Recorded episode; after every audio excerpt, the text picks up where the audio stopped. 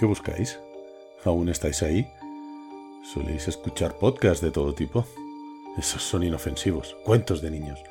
Cuando los terminas de oír vuelves a ser un crío. Entren libremente por su propia voluntad y dejen parte de la felicidad que traen. Puede que sus ideas cambien para siempre. Mi nombre es eh, José Seto y en el desván hablamos.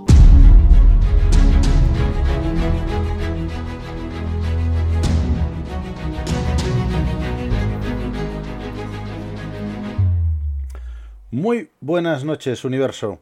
Eh, Como habéis visto por el nombre de este, de este nuevo programa, es eh, nuevamente Rara Avis, pero esta vez es la segunda edición. Eh, Ello quiere decir que es el último programa de esta temporada. Es así, aún ya tenía que ser el, segundo, el último de la segunda temporada, pero en breve estaremos con la, con la tercera, no os preocupéis. Sabéis que en, que en el desván nos gusta hablar siempre de, de películas y de nuestras sagas favoritas. En esta ocasión vamos a hablar de unas películas, pero de cine español. ¿vale? Vamos a hablar de películas que nos han aportado sensaciones parecidas a las que nos aporta eh, el cine de Hollywood. Eh, tanto algunas humorísticas, otras dramáticas y otras de terror, ¿vale? Siempre desde el punto de vista de, de- del desván. Son películas que se podían haber hecho perfectamente en Estados Unidos. Eh, como sabéis, el cine de Hollywood pues eh, siempre está ahí arriba, ¿no? Es- está ahí, su poder económico es incontestable, no, hay, no, no tiene rival. Eh, no podemos competir en dinero, en efectos especiales, en, actores punteros, pero hay una cosa que es innegable que, que es, que en España y es que, que tenemos talento, ¿no? Que tenemos talento y en eso sí podemos competir. Hacemos todo tipo de películas, eh, nos atrevemos con comedias, con terror, con acción, eh, con unos presupuestos muchísimo, muchísimo más ajustados que los que tienen en Estados Unidos. Me gustaría ver a mí cómo Lucas, Coppola o Spielberg eh, hacen con los presupuestos que se barajan en España Star Wars, El Padrino o ET. Me gustaría ver qué, sacan ¿no? de ahí. En esta ocasión, para nuestro rara, nuestro rara avis, que, os va a encantar, intentaremos no hacer muchos spoilers, por lo menos con la película que yo he elegido, porque es, es fundamental el final. Eh, bueno, es- esta noche pues eh, os voy a ir pre- presentando a, los, a mis compañeros del desván. Eh, os presento a Mágico, que nos va a contar una de las mejores, por no decir la mejor película española de todos los tiempos, que es Los Santos Inocentes. Si no la habéis visto, bueno, pues ya estáis tardando. Mágico, buenas noches. Hola, buenas noches a todos. No sé si la mejor, pero para mí, desde luego, sí, lo es. Eh, yo creo que está en prácticamente todos los rankings de mejores películas españolas. ¿eh? Eh, Gonzalo, que también está con nosotros, nos va a hablar de, de una película de estas desternillantes, ¿no? Al más puro estilo Aterriza como puedas, Top Secret, Hot Shot, que no es otra que, que Spanish Movie. Eh, Gonzalo, buenas noches. Buenas noches, Seto. Buenas noches a todos aquí en el desmán. Vengo dispuesto a reírme hoy, así que. Perfecto, si te ríes tú, seguro, seguro que lo pasamos bien y nos reímos todos, estoy convencido. Eh, luego también tenemos a, a David. David nos va a hablar de Roque Baños, que posiblemente nos va a descubrir a este, este artista y posiblemente quizás sea el más grande de los, de los músicos de, de cine español. Bueno, no el más grande, pero sí que está entre los más grandes de los músicos, de, de los compositores, perdón, para música de cine españoles que actualmente está en activo. Es eh, posiblemente nuestro John Williams. Bueno, en, alguna ocasión se le ha definido como el John Williams o el Jerry Goldsmith español, efectivamente. Perfecto, estoy ya deseando escuchar las composiciones de Roque Baños y tu, tu sección. Bueno, también, también está nuestro corresponsal, nuestro corresponsal del desván, que no lo podíamos, no lo podíamos eh, dejar hoy fuera de este programa. Hoy le hemos enviado a Barcelona y le hemos enviado a buscar al superhéroe que, que se ha creado en España, al más grande, al superhéroe más grande que se ha creado en España, que no es otro que, que Superman. Mm, Seto, Dime. no, no, no, no, Su- Superman, no, Super López, No jodas, tío, te dije Super Superman. López. Me dijiste Superman. No, no, te, te dije el que nació en Chitón. Tío, te juro que entendí Krypton. Bueno, pues entonces vamos a hablar de Super López. Venga, buenas noches, Oscar. Buenas noches. Bueno, y fi- finalmente yo, yo voy a hablar de, de lo que para mí es el género mi género favorito de cine, que son los thrillers. Y en concreto de, bueno, pues de una película que, que, a mí me voló la cabeza, o sea, me encantó cuando la vi, me dejó anclado a la butaca y cuando acabó la película me quedé pensando que qué narices había visto, qué ha pasado, que, que no es otra que Los Sin Nombre. A mí es una película que me, me, ha, me ha flipado. Como veis, el programa que tenemos por delante es muy especial, es espectacular y es un programa único para dar carpetazo a esta segunda temporada del Desván. Y ya sabéis, eh, sentaros, poneros cómodos y despegamos.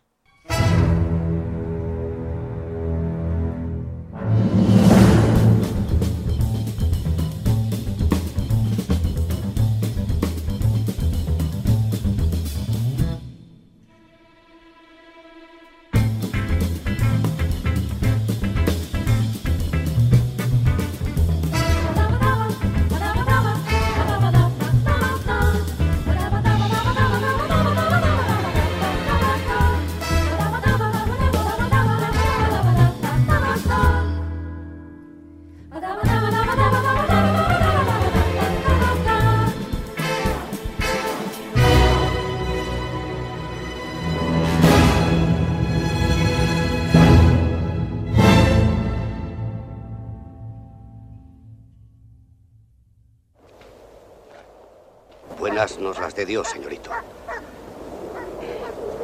Señorito, Azarías dice que usted le despidió, ya ve qué cosas. Después de los años. Vamos a ver si nos entendemos. ¿Quién eres tú? ¿Quién te dio vela en este entierro? Excuse, el, el hermano político de Azarías, el del pilón, donde la señora marquesa.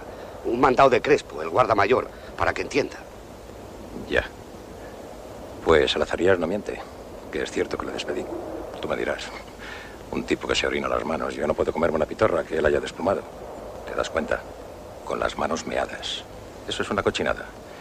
Y dime tú si no me pero las pitorras, ¿qué servicio me hace en el cortijo un carcamal como él que no, que no tiene nada aquí? Razón bien mirado no le falta, señorito, pero hágase cuenta. Mi cuñado echó los dientes aquí que para San Eutiquio 61 años, que se dice pronto. De chiquilín, como quien dice. Todo lo que quieras tú menos levantarme la voz. Solo faltaría que si a tu cuñado le aguanté 61 años, lo que merezco es un premio. Oyes, qué buenos están los tiempos para coger de caridad a, un, a una normal que se hace todo por los rincones. Y por si fuera poco se orina las manos antes de pelarme las pitorras. Una repugnancia. Eso es lo que es. Sí, me hago cargo, pero ya ve. Allí en la casa, dos piezas con tres muchachos. Ni rebullirnos. Todo lo que quieras tú, pero el mío no es un asilo. Y para situaciones así está la familia, ¿no? Si usted lo dice. Pues eh, la primera sección y la primera película, como os he comentado, yo creo que vamos a empezar por lo que, lo que para Manolo es, como Mágico nos ha dicho, que es su, su número uno, ¿no? Pues, eh, pues vamos a ella, ¿no? Vamos a empezar con Mágico y que nos cuente eh, qué película es Los Santos Inocentes, que estoy seguro que mucha juventud no la conocerá y gente ya más entradita en años como nosotros, pues no, igual ni la ha visto, ¿no? Cuéntanos de cosillas. Bueno, pues eh, para mí es difícil hablar de esta película porque es una de las películas que más me ha marcado en la vida y es difícil transmitir todo lo que me ha hecho sentir, la verdad. Eh, quizás voy a tener un tono así un poco serio para lo que viene siendo el desván, pero voy a intentar quitarle un poco de hierro y al fin y al cabo transmitiros eh, lo que es esta peli, lo que fue, cuál ha sido su trascendencia y por qué deberíais verla, porque yo desde luego cada vez que la veo la sufro y la disfruto a partes iguales. Entonces, bueno, eh, yo, creo, yo, creo, que sí, que eh, hay que ponerse serio para hablar de los santos inocentes. Eh, la ocasión lo merece, así es que no te preocupes que estaremos todos serios. Mágico, viene, viene de un cómic, ¿no? viene de una novela de Miguel Delibes que se llama Los Santos Inocentes, que es. también es, es, tremenda, es tremenda. Sí. Yo, no puedo entrar en polémica, pero es la primera vez que vamos a analizar una película basada en una novela y que los dos están a la misma altura. Totalmente de acuerdo. Y aparte vamos a estar de acuerdo, creo que tú y yo, porque la última vez con Drácula no, no llegamos a encontrarnos. sí, sí, sí. O sea, que los tenéis en la misma estantería, ¿no? Están a la misma altura. Bueno, Efectivamente. Mágico. Esta película, ¿Esta película cuándo se hace? ¿De qué año es? Venga, para que sepamos un poco de qué estamos, de una película de, de qué estamos hablando. Vale, lo primero es un poco explicar por qué he elegido Los Santos Inocentes. Ya os he dicho que es una película que me encanta y que, bueno, que me ha marcado desde pequeño. Pero bueno, cuando estábamos planteándonos eh, acerca de cómo hacer el programa y qué películas elegir y estas qué películas españolas podrían estar a la altura de Hollywood, Eh, bueno, esta es una película que no se ha hecho en Hollywood y yo agradezco que no se haya hecho en Hollywood porque lo que transmite es muy, muy nacional. Esta película fuera de España es difícil quizás de entender porque transmite una imagen de una España no demasiado lejana, pero que hay que haberla vivido o haber conocido de alguien que la haya vivido. Es una película que se hizo en el año 1984, que tiene un reparto espectacular, encabezado por Alfredo Holanda y Paco Raval, pero bueno, Terele Pávez, Juan Diego, Agustín González, Agatha Liz, eh, Mari Carrillo, actores muy de moda en la época. Y bueno, iremos un poquito con ellos. Y fue una película que fue un éxito sin precedentes de público y de recaudación para ser una película española. Estuvo, fijaos, más de un año y medio en cartel en el año 84 compitiendo con las divertidísimas y magníficas superproducciones de Hollywood que tanto nos gustan y de las que tanto hablamos, pues aguantar ahí año y medio en cartel una película española de este corte, costumbrista y dura, pues es un, hito. Y aparte alcanzó récord de espectadores, dos millones de personas fueron a verla en el año 84 y de recaudación, tres millones de euros, siendo una película española que es una barbaridad, sobre todo diciendo la fecha a la que estamos hablando. Bueno, por, poner un poco a, los oyentes en, tesitura, en 1984 esta película de los Santos Inocentes estaba compitiendo en, este año y medio que estuvo en cartel, estaba compitiendo en los cines con películas que estoy seguro que a todos os suenan y que, que vais a decir que son peliculones, que no sé si lo ha comprobado Mágico, pero vais a ver Splash, la de aquella de la sirena y de Tom Hanks, vais a ver Dune, vais a ver en, en 1984 Karate Kid, vais mm. a ver Terminator, Indiana Jones y el Templo Maldito, mm, Super Detective en Hollywood, La Historia Interminable, Gremlins, eh, Top Secret, Érase una vez América de Robert De Niro, o sea, Los cazafantasmas.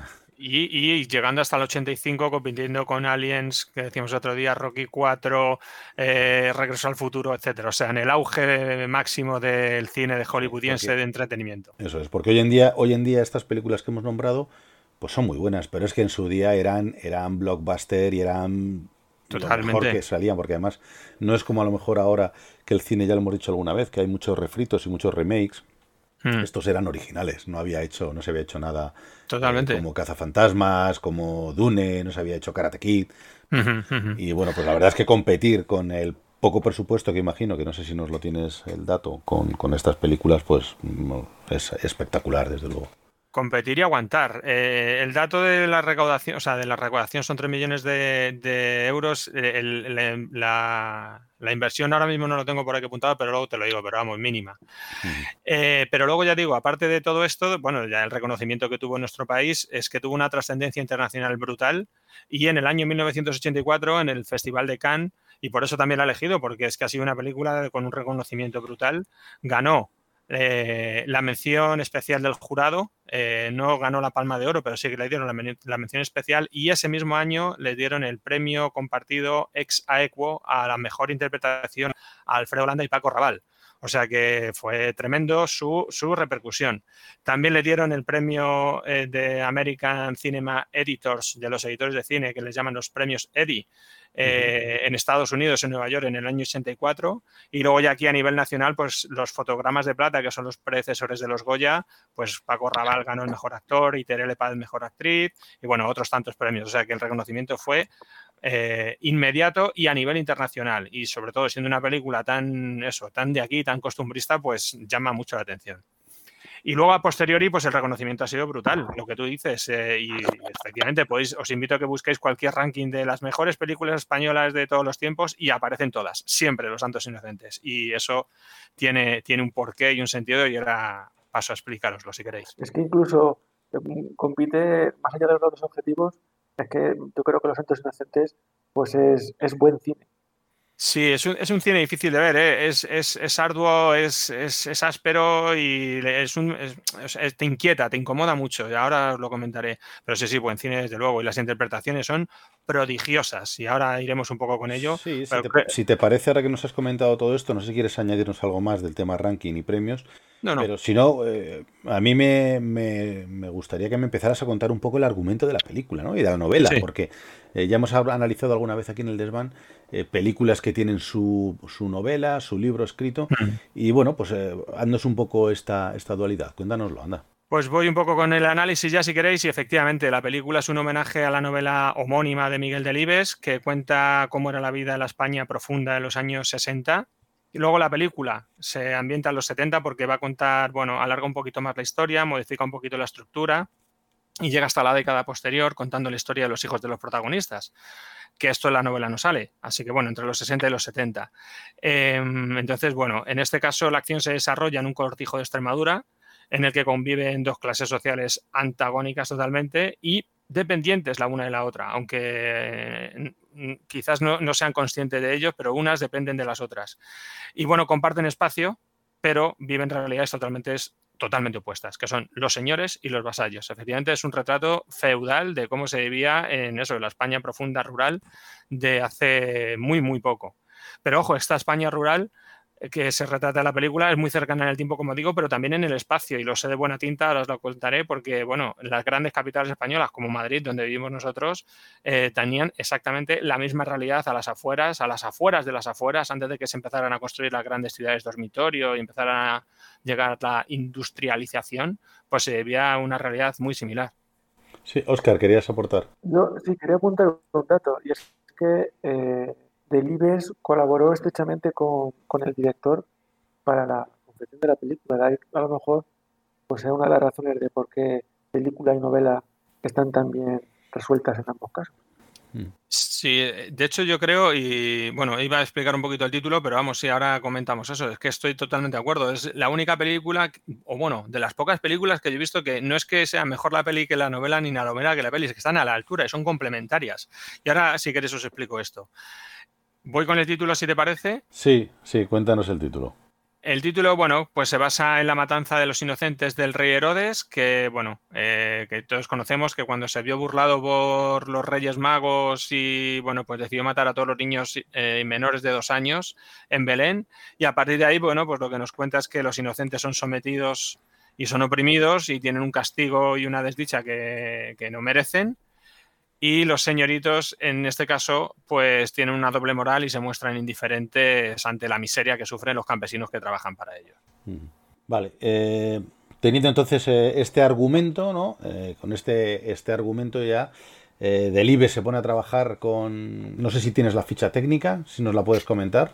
Por, el, por puntualizar el director un poco, porque lo ha comentado, sí, es de, también Oscar por saber que con quién estaba trabajando Delibes.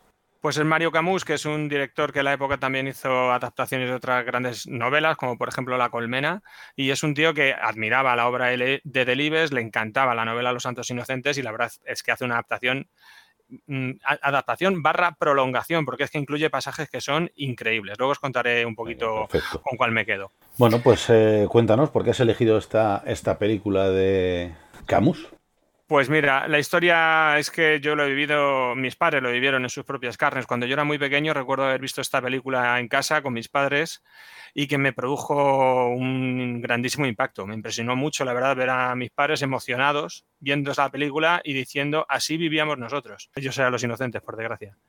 Eh, mi madre, por ejemplo, cuento brevemente, hija de un pastor, mi padre, hijo de un hombre de campo, vivieron en sus propias carnes la crueldad que se nos describe en la película Ojo, por supuesto, nuestros abuelos participaron en una guerra, ojo, y nuestros padres vivieron en la represión y el subdesarrollo posterior de la dictadura y de, bueno, y de, rehacer un país entero. Entonces, bueno, mis padres eh, han sido prácticamente analfabetos, mi padre un poco menos porque mi abuela antes de emigrar a Madrid era maestra de escuela y algo les puedo enseñar, pero mi madre no. Y yo es que recuerdo, yo ya siendo un poco mayorcito, sentarme con mi madre para enseñarle a, a escribir prácticamente. O sea, que es que es duro, es duro. Entonces, bueno, son cosas que han pasado hace muy poco tiempo y que no conviene olvidar y por eso también quiero hablar de esta película. Em, yo digo, después de ver esta película, la he vuelto a ver varias veces, después de verla por primera vez y mm, la he analizado cada detalle, lo he paladeado detenidamente y puedo decir que junto a The Road, fíjate, o 21 gramos son posiblemente las películas que más impacto me han causado en la vida y que, bueno, pues que, recomiendo a todo aquel que quiera acercarse un poco más a esta época que, la vea y que, que se detenga a verla. Muy bien, pues, eh, pues oye, creo que es una razón muy de peso, ¿no? Para, elegir, elegir los santos inocentes. Y como has dicho, para pues bueno, pues para estar también un poco más serio de lo, de lo normal a la hora de comentarla y de escuchar al menos tu, sí. tu opinión. ¿no? Eh, mm, Continúo si quieres, porque luego ya terminé leyéndome la novela cuando ya tenía suficiente capacidad, o yo creo que la tenía, para procesar lo que nos transmitía el autor.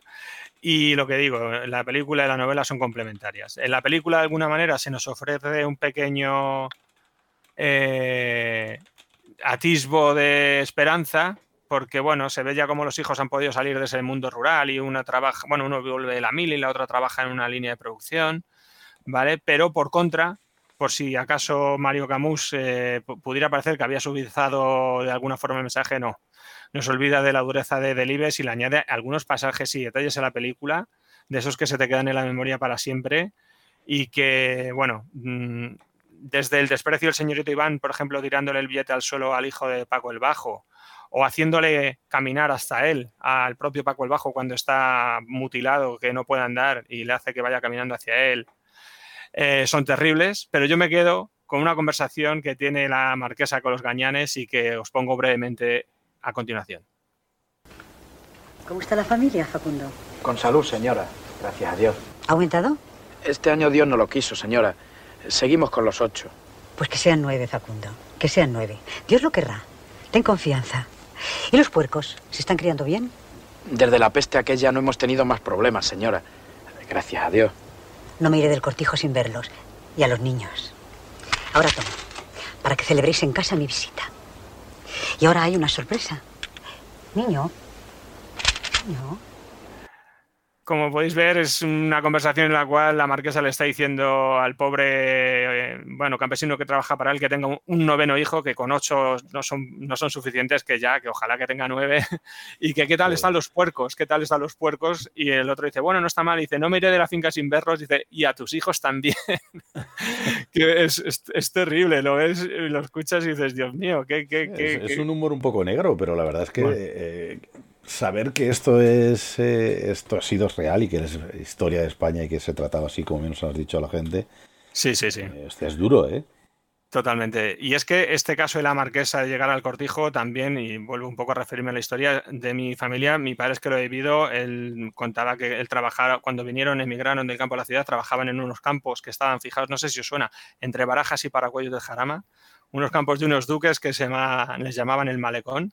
Y cada vez que iban los duques de visita, mi abuela vestía a sus hijos, a mi padre y a mi tío, de fiesta, los ponían de pie en el camino a esperar a que llegase con el coche y a ver eh, si les daba una propina, una limosna, o sea, terrible.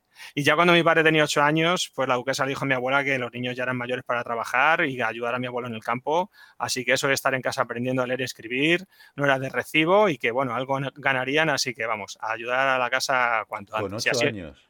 Con ocho años, con ocho años. Con y mi tío con años. seis. Madre sí, sí, sí. Así empezó la larga vida laboral de mi padre, que se ha prolongado muchísimos años. Madre Sí, mi madre también se puso a servir en casa de unos señores, etcétera. Y bueno, por tanto, lo que vamos, ya sin contar más la historia de mi familia, el caso es que es un retrato muy fiel de la España de, de eso, de la, de la posguerra, de la dictadura y de la transición y de, bueno, la transición no, de la, de la posguerra, vamos, de la época más dura. Y yo es que considero que si no te has leído la literatura de cada momento, pues no puedes opinar bien de la historia de tu país, o puedes opinar, por supuesto, pero cuando te lees las obras que se escribieron en cada época, pues es cuando realmente tienes más peso para poder opinar. Y este es un gran ejemplo. Nos podemos ir a Lazarillo, a Don Quijote, nos podemos ir a Cadalso, a Larra, a Clarín, pero es que también Delibes con Los Santos Inocentes nos hace una radiografía de cómo era España en los años 60 muy, muy cruda. Bueno, y todo esto imagino que, que, que, esta misma radiografía que nos hace el señor Delibes, eh, pues el señor Camus trabajando codo a codo con él, pues lo, lo plasma y Totalmente. ¿no? en, la, en la película, porque me estás contando que la película es prácticamente igual o incluso mejor. O... Sí, sí. Has comentado antes una cosa que me, me, no me he enterado bien o no me he aclarado. Eh, has dicho como que había eh, más metraje que en el libro, o sea, más el, había más Sí. cosas en la película que en el libro. Cosas Sí, que hay- suceden en la película y no suceden en el libro. Eso es, en la película añade la historia de los hijos de Paco el Bajo, el protagonista que es Alfredo Holanda, que eso en el libro no sale. El libro solo cuenta la historia cuando están allí en el cortijo. Y entonces en la película lo prolongan la historia como 10 años más que es ya cuando los hijos han conseguido salir de aquello, con lo cual eso efectivamente al final se terminó superando, por suerte. Y nuestros padres, eh, pues pudieron salir de aquello, bueno, estoy contando mi, vida, pero vamos, en general toda esta generación de estos, de estos hombres que han vivido esa situación y ese país tan pobre. Mm. Entonces sí, eso en la película está añadido. ¿Qué, qué dura la película? Una hora y 40 minutos aproximadamente. es, corto, entiendo. Entonces. Sí, sí, sí. El libro son seis capítulos. yo creo que no llega a 100 páginas. Se lee enseguida. Y aparte, mira, como. como, yo, de hecho, si tuviera que empezar por algo de cero, si alguien no la leído, yo empezaría por la novela y luego vería la película. Aunque son las dos impresionantes, pero me, empezaría antes por la novela porque se lee muy rápido. Y fijaos, fijaos qué detalle tan chulo. Son solo seis capítulos y como curiosidad está escrito sin punto y seguido. ¿Eh? Cada capítulo empieza con una mayúscula, el capítulo entero se, escribe el tirón y punto final. Está hecho, hay una maestría y narrativa brutal que ya solo por ver cómo está escrito es genial. Y luego aparte, por supuesto, el estilo y la, profundidad que tiene. Y ya hablando de la película, que ya no me lío más, pues ver al sin par Alfredo Holanda olfateando el suelo siguiendo el rastro de la caza o con la mirada de perro sometido al dueño que lo maltrata superando así definitivamente el, landismo, porque recordad lo que era Alfredo Holanda durante las películas. Efectivamente, eso te, lo voy a comentar ahora. Alfredo Holanda era un actor que, bueno, pues siempre ha sido recordado por sus españoladas, ¿no? Que decía, por, verse en la playa con las suecas y, bueno, sus Venta de Pepe, Venta de Pepe, no te serás al vecino del quinto. Manolo Lanuit, Genaro de los 14. ¿eh? Siempre, encuadrado en películas eh, de comedia y comedia españolada, ¿no? Lo que conocíamos como las típicas españoladas. Correcto, y verlo, aquí. Y verlo de repente haciendo un papel dramático eh, tiene que chocar, ¿no? Para, para todos los que hemos visto Alfredo tiene que chocar. Yo creo que esto es como muy habitual dentro del cine español de esta época, que había muchos actores que comenzaban en la comedia, pero que luego han hecho papeles realmente dramáticos y ya han demostrado que son unos grandísimos actores al nivel de cualquier actor de Hollywood. Estoy pensando, por ejemplo, en José López Vázquez, otro gran actor eh, que ha hecho comedia, pero luego sí, llamados serios, aquí, aquí tenemos a Alfredo Holanda y tenemos a Paco Raval, haciendo de discapacitado intelectual, riete tú, de los grandes de Hollywood. Eh, además, por cierto, la familia, porque ya te, nos lo pone así del Ives y luego en la película. Esto, es, lo, que, lo, que, lo, que, comentábamos, ¿no? Que sí, que por ejemplo a, eh, al Leonardo DiCaprio hizo aquella película de que, que hacía también de discapacitado. Y no recuerdo si le llegaron a dar el Oscar o lo rozó. Y, bueno cualquier Sean Penn hizo también aquella de Yo soy Sam o de, que también hizo discapacitado y se lo llevó. Y a Paco Raval lo borda aquí está lejos, ¿no? Pero si esta película la hubiera hecho en Estados Unidos. Totalmente. Estamos convencidos que este era el Oscar de Paco Raval. las interpretaciones que has hecho tú, Seto, para mí la de Paco Raval está por encima de todas esas. Sí, sí, sí, sí, pero por eso digo que, estas interpretaciones que hemos visto, que son muy buenas, porque Leonardo DiCaprio tenía 17, 18 años cuando hizo esa interpretación, era muy buena interpretación, pero claro, la comparas con la de Paco Raval y dices, hostia, no hay color, es mejor Paco Raval, pero él no está en Hollywood. Ese es el, el, gran problema, ¿no? El dinero y la, y la difusión que tienen las películas estadounidenses con comparación con las nuestras. El propio Alfredo Holanda también está a un nivel impresionante, o sea, prodigioso, prodigioso. Entre los dos son, está ahí a, saber, ahí, ahí, es un poco, o sea, papá, mamá, ¿quién quiere más? El personaje de, Juan Diego también es una interpretación. Y va a ir ahora con él, sí, Juan Diego, que es uno de los personajes más despreciables que, se han visto nunca, el señorito Iván. Terele Pávez mostrando la dignidad y la entereza moral del pobre. Eh, bueno, solo, solo por ver estas interpretaciones ya es una joya la película de un valor incalculable. Y de hecho son tan sublimes sus interpretaciones que hay otra historia paralela por detrás entre Agustín González y Agatha Liz, o la historia de la marquesa que llega con el niño al, cortijo, que son, bueno, si, no, si fuera otra película no serían historias secundarias, ¿eh? o sea, no serían acciones subordinadas, porque es que son también de un nivel altísimo. Pero claro, eh, viendo solo estos cuatro que hemos mencionado, Paco Raval, Alfredo Holanda, Juan Diego y Terele Pávez, ya todo lo demás queda eclipsado. Y luego ya por último, para ir terminando, la novela es que transmite, y la película, ya perdona que me voy con la novela, la película transmite un mensaje, eh, el desenlace que tiene, que es más dramático aún que el de la novela, que el de la novela es directamente truculento, yo tampoco voy a hacer spoiler.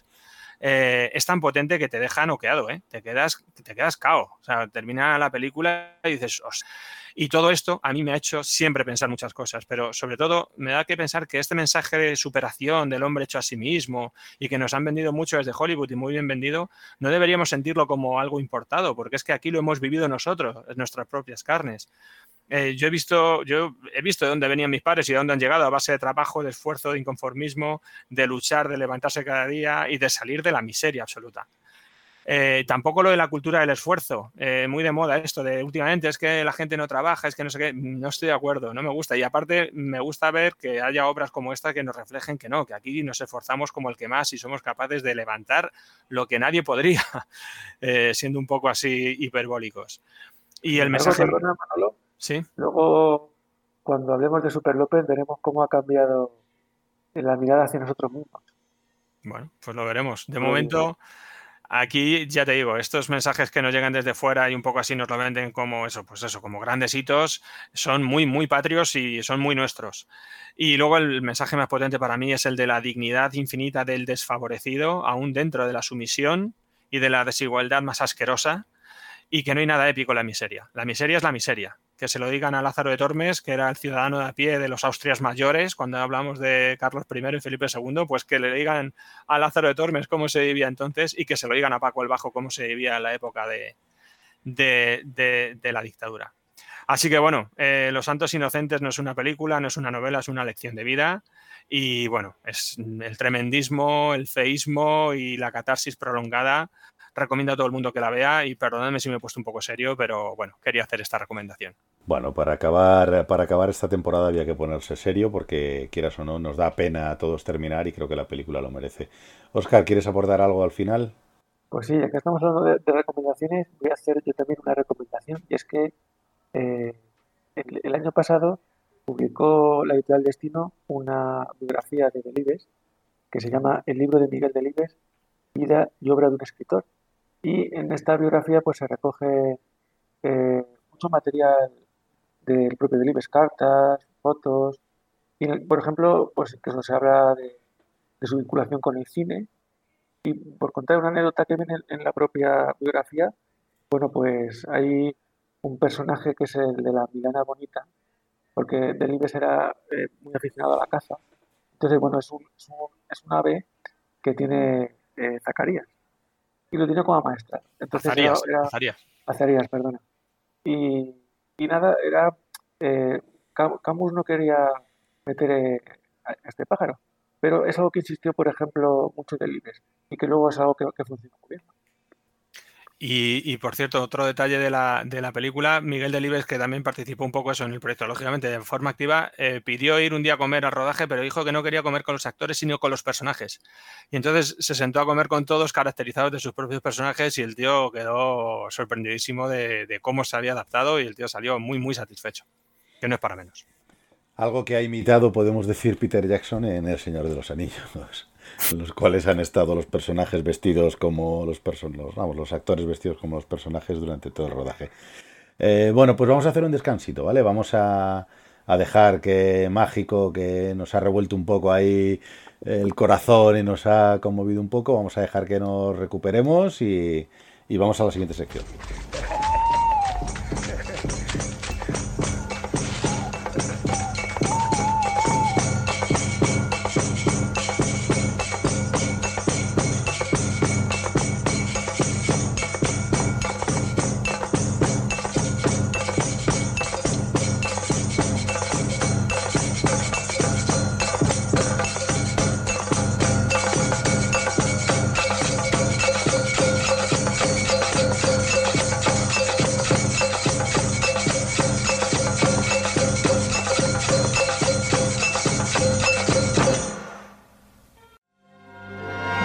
¿Qué miráis todos? Nada, nada, no pasa nada. A ver, déjame ver. Que no pasa nada. ¿Qué pasa? Luisa, no pasa nada. Ah, la chorrada esa. Si se ve a la legua, que es un truco publicitario. Vamos, me parece un tío con superpoderes y toda la vaina aquí en España. Calla, qué patético. Bueno, patético tampoco, ¿no? A ver, Juan, aparece un superhéroe y le toca ser español. Lo más cutre del mundo. Un superhéroe tiene que ser americano. O yo que sé, inglés o, o, japonés. ¿Qué va a ser? ¿Nacido en Arguijuela de Todos los Santos, provincia de Cáceres? Que no, Juan. Luisa, eh, Imagínate que tú y yo sabemos que no, pero imagínate que existiera una persona totalmente altruista, capaz de arriesgar su vida para salvar la vida de mucha gente. Que no, Juan, que hay cosas que no pegan. Superhéroe y español no pega. Alemán igual, sí, fíjate. Alemán podría ser. ¿Pero español? No me hagas reír. ¿Y el villano quién sería? ¿La puntualidad? Bueno, Pues, eh, pues ya nos hemos recuperado, ya nos hemos recuperado, como he dicho, de, de lo que nos ha contado Mágico, eh, de su gran película, de su gran elección, ¿no? Que es eh, Los Santos Inocentes. Y vamos a hablar ahora con Oscar. Vamos a hablar con Oscar, que como ya he dicho antes, le hemos mandado a Barcelona. Él nos iba a hablar de lo que yo pensaba era Superman, que era el mejor eh, superhéroe hecho por un español, pero no, resulta que no era Superman, sino Super López. Entonces, bueno, pues le he castigado por haberme metido y Oscar nos va a contar, eh, nos va a contar, bueno, pues va a hablar del cine español frente al cine norteamericano, en este caso Superman versus Super López. Pues es que la, equivocación tampoco iba desencaminada porque Super López, pues es una versión paródica de, Superman. Antes de empezar, querría hacer una conexión al estilo de Svan y ya, pues, unir ya con la sección de, Mágico. Y es que no sé si a vosotros os pasa como a mí, pero la caracterización de Daniel Rovira en el personaje de Super López me recuerda a Alfredo Landa. Sí, por el bigote, ¿no? A lo mejor un poco así. Típica de Spanish. Típica de Spanish, sí, sí, efectivamente, Y nada, hasta aquí mi sección. Venga, pues nada, pues fenomenal. Un minutito musical y volvemos a seguir. No, no, no, venga, en serio. No, Bueno, no, en serio no. O sea, eh, ahora está. Eh, la sección anterior requería cierta seriedad y ahora requiere cierto cachondeo. Me, vas a hablar bueno, de yo, a ver, lo primero que quiero decir es que a mí me hace mucha gracia la película. Simplemente eh, ver una película en la que sale.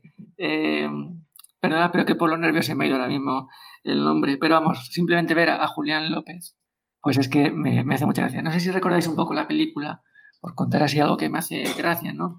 Que, bueno, Julián López trabaja en una oficina y es el encargado de, la selección de personal. Y bueno, pues empieza a coquetear con el personaje de, eh, Alejandra Alejandra Jiménez, creo que se llama la actriz, puede ser. Sí, sí, Alejandra, ¿no? Alejandra Jiménez, y que encarna el papel de Luisa Lanas. Entonces, nada, pues le hace ocho entrevistas de trabajo y ya pues decide contratarla y ya, bueno, pues eh, la invitan a, un copeteo después de la, de la oficina. Y bueno, pues me hace mucha gracia el, bueno, pues el coqueteo, la fiesta que montan. El, a lo mejor este le dice a su amigo, a, su pelo, bueno, vete, por, vete que, hace, te vas a por hielo y me dejas solo. Bueno. La fiesta, que meten a los dos de la, a los dos de la limpieza ahí con una lata de cerveza cada uno que además, como no está muy animado, le dice, bueno, es que hay que colaborar un poquito más y está ahí sí. que limpia. Mira, está más implicado con la empresa que vosotros. Sí, sí, bueno, sí, Bueno, eh, Super López es, es, un personaje que creo que hace un. Es que no, no recuerdo exactamente el nombre, creo que se llama Jan, ¿no? Jan, sí, efectivamente. Jan es un, un dibujante eh, catalán. Y efectivamente, o sea, Super López es una parodia total de Superman. Tiene la S, tiene, tiene todo, ¿no? Esto, esto es lo que es el, el cómic. Yo quiero decir que, no, he leído un cómic de Super López, ¿eh? nunca he leído un cómic de Super López. Oh, madre, Jolines. Me lo confieso ante vosotros hoy. Yo soy. que te dejo unos cuantos. A mí me encantaban, fijaos, yo hice. Eh, por cierto, eh, Han. Eh, creo que no es catalán, es que el otro día estoy mirando, nació en un pueblo que se llama Villa de Canes y yo pensaba que era Vila de Cans. Y no, no, se llama Villadecanes, que está en Castilla León. Y yo, ostras, Villadecanes, macho. Pero, sí, yo también, yo también. como... Eh, ¿Los escribías solo los cómics o...? Ah. Al principio, al principio tenía... ¿Ah? Al principio era, ¿no? no, al principio era dibujante y había un guionista. Y de hecho, el guionista es de los primeros cuando sacó toda la parte del supergrupo, toda la parte de, de dónde viene, eso que has dicho, el planeta Chitón y todo. No me acuerdo ahora cómo se llama el guionista. Y de hecho, hace poco el guionista sacó la segunda parte del supergrupo, hace unos cuantos años, y lo sacó sin él como dibujante, como Jan. Porque él también tiene derechos para hacerlo. Y ahora, aunque él sigue escribiendo sus cómics, para que veáis. Para que veáis. Qué bueno, qué bueno el, el de la historia del supergrupo, a mí me encantaba. Y el de El Señor de los chupetes. el, de los petisos carambanales. Es que yo a buenísimo. Super, o sea, Super López, vamos, se sale. Bueno, pero, pero traemos a Super López al desván porque, porque puede competir con películas de Hollywood. Evidentemente, quizá no, no con Superman, ¿no? Eh, pero, pero compite de otra forma, ¿no? Porque como nos ha dicho Oscar que va, va a ponerlas, eh, las va a enfrentar, es una parodia eh, Voy a poner las cosas en su sitio, ¿cierto? por pues, decirlo pues claramente. Cuéntanos las cosas en su sitio. Cuéntanos poniendo la, película de Super López en su sitio. No, es broma. Quiero decir que, que, claro, Super López no puede competir contra Superman pues, pues que al final lo habéis comentado antes, que es una cuestión como de, recurso económico. Si tiene un director español, pues el recurso económico para efectos especiales, pues lo puede hacer. Entonces, no es que sea una versión, sino que es una, versión paródica. Por ejemplo, la parodia pues, puede estar en lo que hablábamos antes, el personaje de, o sea, el, nombre del planeta. Chitón. Bueno, pues un poco con eh, también el Krypton y Chitón. O por ejemplo, eh, se llama eh, Luis Alanas, como Luis Lane. Y bueno, es, porque es una copia mm, bastante ajustada a Superman. Si recordáis en la primera, en la primera secuencia de Super López, pues es un poco como el prólogo que comentaba cuando hicimos el programa de, Superman. Eh, bueno, pues el nacimiento de, Super López, la decisión que tiene que marcharse del, del planeta y la huida, en este caso, hasta, hasta la Tierra. Eso es igual. Y juegan un poco, yo creo que no sé si os parece a vosotros, como en, el Superman del 78 y también en la otra versión de, del Hombre de Acero, que es cuando, porque eh, cuando Superman del 78 explota Krypton, pero sin embargo en la del Hombre de Acero pues llega ahí el malvado y que esto sí que ocurre un poco en, en Super López, si recordáis, llega el, el malo, el dictador, y bueno, pues se marcha el otro. Que por cierto, mm, Luego, hablando así de, fuentes de, la película, que claro, la, fuente directa es Superman, pero luego me recuerda a otras películas o series. Por ejemplo, no sé si vosotros veíais Bola de Dragón. Sí. Cuando, cuando van al planeta Namek y aparece Freezer, no sé si recordáis que aparece Freezer una especie de, trono volador aerostático, pues me recuerda al que sale este dictador de... La película. De Chitón. Hmm. Y, bueno, como digo, no, la, competir con Hollywood o el sentido de que el, el este rara avis compita con Hollywood no es pues en medios técnicos o, en la propia trama que está muy copiada, sino que está en el, en el propio mensaje que tiene que ver muchas veces con el propio mensaje de, Hollywood. ¿Y cuál es? ¿Y cuál es? Pues, pues, pues me alegro de que me hagas esa pregunta, ¿cierto?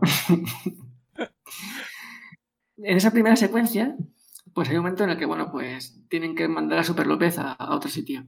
Y ya está ahí el, padre, que el padre, nada, dice, bueno, vamos a mandarle al planeta Tierra, al planeta azul. Y dice, vamos a mandarle al lugar más avanzado de la Tierra. Y ya, bueno, pues, ¿cuál es el lugar más avanzado de la Tierra? Os pregunto. Estados Unidos. Estados Unidos, correcto. Entonces, y, nada, o sea, mm, ¿es Estados Unidos eh, el, sitio más avanzado? ¿Por qué es el sitio más avanzado de Estados Unidos? Por ejemplo, eso no da ningún tipo de explicación. Entonces, bueno, pues nada, mandan el, la, nave y luego, si recordáis, hay un personaje que también es distinto con respecto a, Superman, que es el personaje de Agatha, que está eh, encarnado por Maribel Verdú. Entonces, Agatha persigue su nave a, Super López para, bueno, una vez que se encuentre en la Tierra, pues neutralizarlo, que vuelva luego a Chitón y de alguna manera pues que esté dentro de, su bando. El caso fue cuando está Super López llegando a la Tierra, desgraciadamente choca contra el satélite Passat, la trayectoria se ve modificada y Super López acaba en España. Sin embargo, Agatha va a llegar hasta Estados, hasta Estados Unidos. Bueno, luego la siguiente secuencia, eh, que también es eh, heredera de, Superman, recoge un poco su infancia. Por ejemplo, los padres adoptivos, pues también son dos padres que no han tenido hijos y, bueno, pues lo adoptan. Entonces, bueno, pues como Superman es, es, Super López es un superhéroe, pues tiene super velocidad, tiene super vista, tiene vista de hielo. Entiendo, que este comienzo que nos muestra la película, eh, Gonzalo nos lo podrá corroborar, es igual que el comienzo de los, de los cómics, ¿no? Sí lo es, sí lo es. Sí, ¿no? Bueno, menos, mal que tú estás atento. Sí, sí. Gonzalo parece que se ha ido a dar una vuelta por el campo. ya volverá. Y nada, pues está, está jugando un partido de fútbol. Bueno, hay un momento en el que se, recogen como secuencia, ¿no? Y hay un momento en el que está jugando un partido de fútbol y Super López es el portero del equipo. Y nada, están ahí todos, pásamela, pásamela. Él no sabe a quién pasar y ya echa el balón ahí al suelo y utiliza ahí su super velocidad, se recatea todo el equipo y ya pega un punterazo al balón y empotra al, al, portero que está sobre pasado de kilos, por cierto, y, bueno, ya que a mí me hace mucha gracia, ¿no? Que empieza ahí como gol, gol, felicitarme y ahí todos pues se, se meten con él. Y hay un momento en el que le dice su padre, Tira Trayón ahí, tira Trayón. Tira Trayón, sí. Bueno, eh, si antes hablamos de la bola de dragón, a mí me recuerda al, tiro del tigre de Mark Lenders, pero bueno. y, ya le dice el padre, vamos a ver, Super López. Bueno, el padre lo llama Super López. Le dice, vamos a ver, em, en España el, el, que destaca, pues se le machaca. Entonces, hay que ser un mediocre en España. es lo que le viene a decir el, padre directamente. Entonces, por un lado tenemos eso Estados Unidos es el sitio avanzado. Si, el sitio avanzado es Estados Unidos, España es el sitio no avanzado. Luego, si nadie puede destacar en España, pues todos al final somos mediocres. Pero este, este run run continúa, ¿no? Porque luego, por ejemplo, pues recordáis luego en la siguiente secuencia, cuando ya, ya Super López pues es ya adulto, pues aparece ahí dormido en, su cama, que no ha ido a, no ido a trabajar, y le llama ahí Julián López y dice, oye, que no te viste tal y cual. Entonces, bueno, pues utiliza su super rapidez para llegar a tiempo, que es otro elemento, por ejemplo, que recuerda a esta parodia o esa versión periódica de Superman, ¿no? Que pues sale rápido, se ducha y luego hace así un parón como que se sienta en la taza del váter leyendo un cómic y hace ahí pues sus deberes matutinos, ¿no? Sí, sí, sí. El caso es que, bueno, pues en, ese, en esa escena es cuando ya entra el personaje de Luis Alanas, y nada, pues después del, del, copeteo, ellos quedan y se ven ahí en el metro porque, bueno, pues resulta que es una relación o un, se conocían de la universidad y había pues un interés mutuo que luego se descubre a lo largo de la película. Total, que es el momento en el que hay un metro que descarrila o está descarrilando y él pues es como la primera vez que interviene públicamente y haciendo pues uso de sus superpoderes. Eso es el elemento que hace que salga a la luz el caso de Super López y así le pueda localizar a Gata después de 30 años de búsqueda ahí. Una, una, pregunta, que no sé si eso lo sabes tú o lo sabe Gonzalo, no sé si ha vuelto ya del campo, que se había ido a dar un Sí, estoy aquí, estoy aquí. Ha vuelto, bien, ha vuelto. Eh, en, los, en los cómics de Superman, su fuente de poder habíamos comentado que era el sol. ¿En los de Super López también o aquí no tiene tanto que ver? No recuerdo si era por estar cerca del sol, puede ser, no, me acuerdo. Lo digo que parece que en la, en la película no, no, hacen referencia ¿no? a, eso en ningún momento. Bueno, pero es a, a, películas. a mí me parece que está muy bien la película, me parece que también es súper divertida y me parece que la han hecho fenomenal. Pero bueno, intentan condensar ahí muchísimos cómics en uno y al final hacen uno diferente, entonces me, parece estupendo. De hecho, a mí yo siempre he considerado Super López como un what if de qué hubiese pasado si Superman hubiese, hubiese caído en España, ¿no?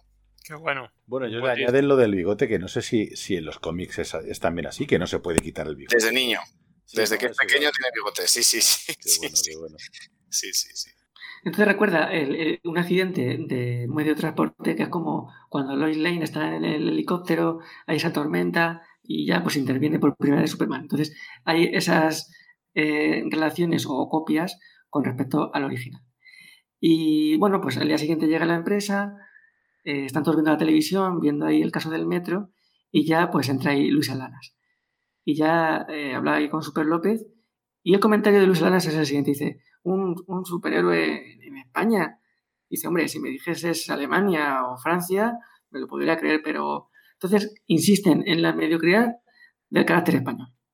Pero eso, eso está hoy en día presente, ¿eh? O sea, nosotros siempre eh, que que pasa cualquier cosa, lo primero que hacemos es despreciar nuestros eh, logros, nuestra, nuestros, eh, ¿cómo decirte?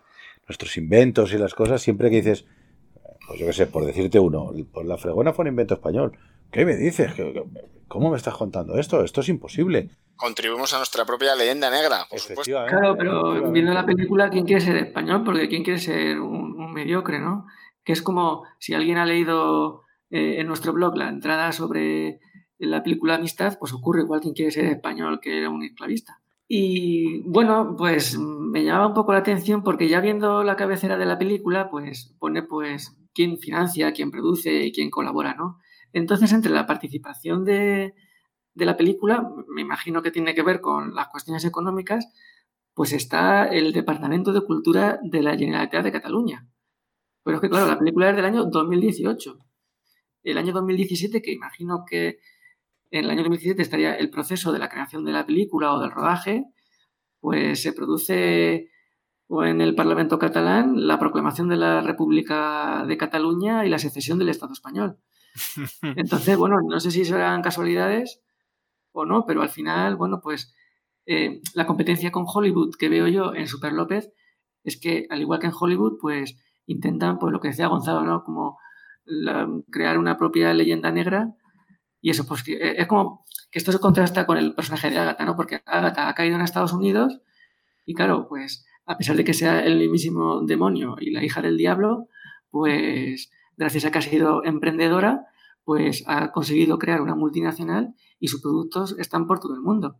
Sin embargo, Super López, que ha caído en España, pues es miliurista y, y trabaja en una empresa en la que se le permite, por ejemplo, pues eh, llegar tarde. Que luego contrasta, por ejemplo, si recordáis, hay un momento en el que Agatha ya viene a España para hablar con Super López y están ahí estos eh, clones que ha creado, que por cierto, estos clones me recuerdan a mí a, Matrix, al personaje este de Matrix. De hecho, hay una secuencia donde intentan atraparle todos, me recuerda a Matrix 2, donde se avanzan todos estos al personaje de Keanu Reeves. Agente Smith. Agente Smith. Y nada, pues ya le dice a Agatha que por cierto... perdona, Oscar, que lleva un ratillo mágico que quería decir algo. No, no, no, bueno, no te quería cortar, vaya, pero, eh, o sea, que es todo esto, yo, o sea, así la ahí finísimo con lo de la proclamación de la República Catalana y la, y la producción de la película. Es que la historia de Super López desde hace muchísimo tiempo y siempre ha estado en esta línea. Lo que pasa es que a lo mejor ahí, yo qué sé, meten un Bueno, son datos objetivos.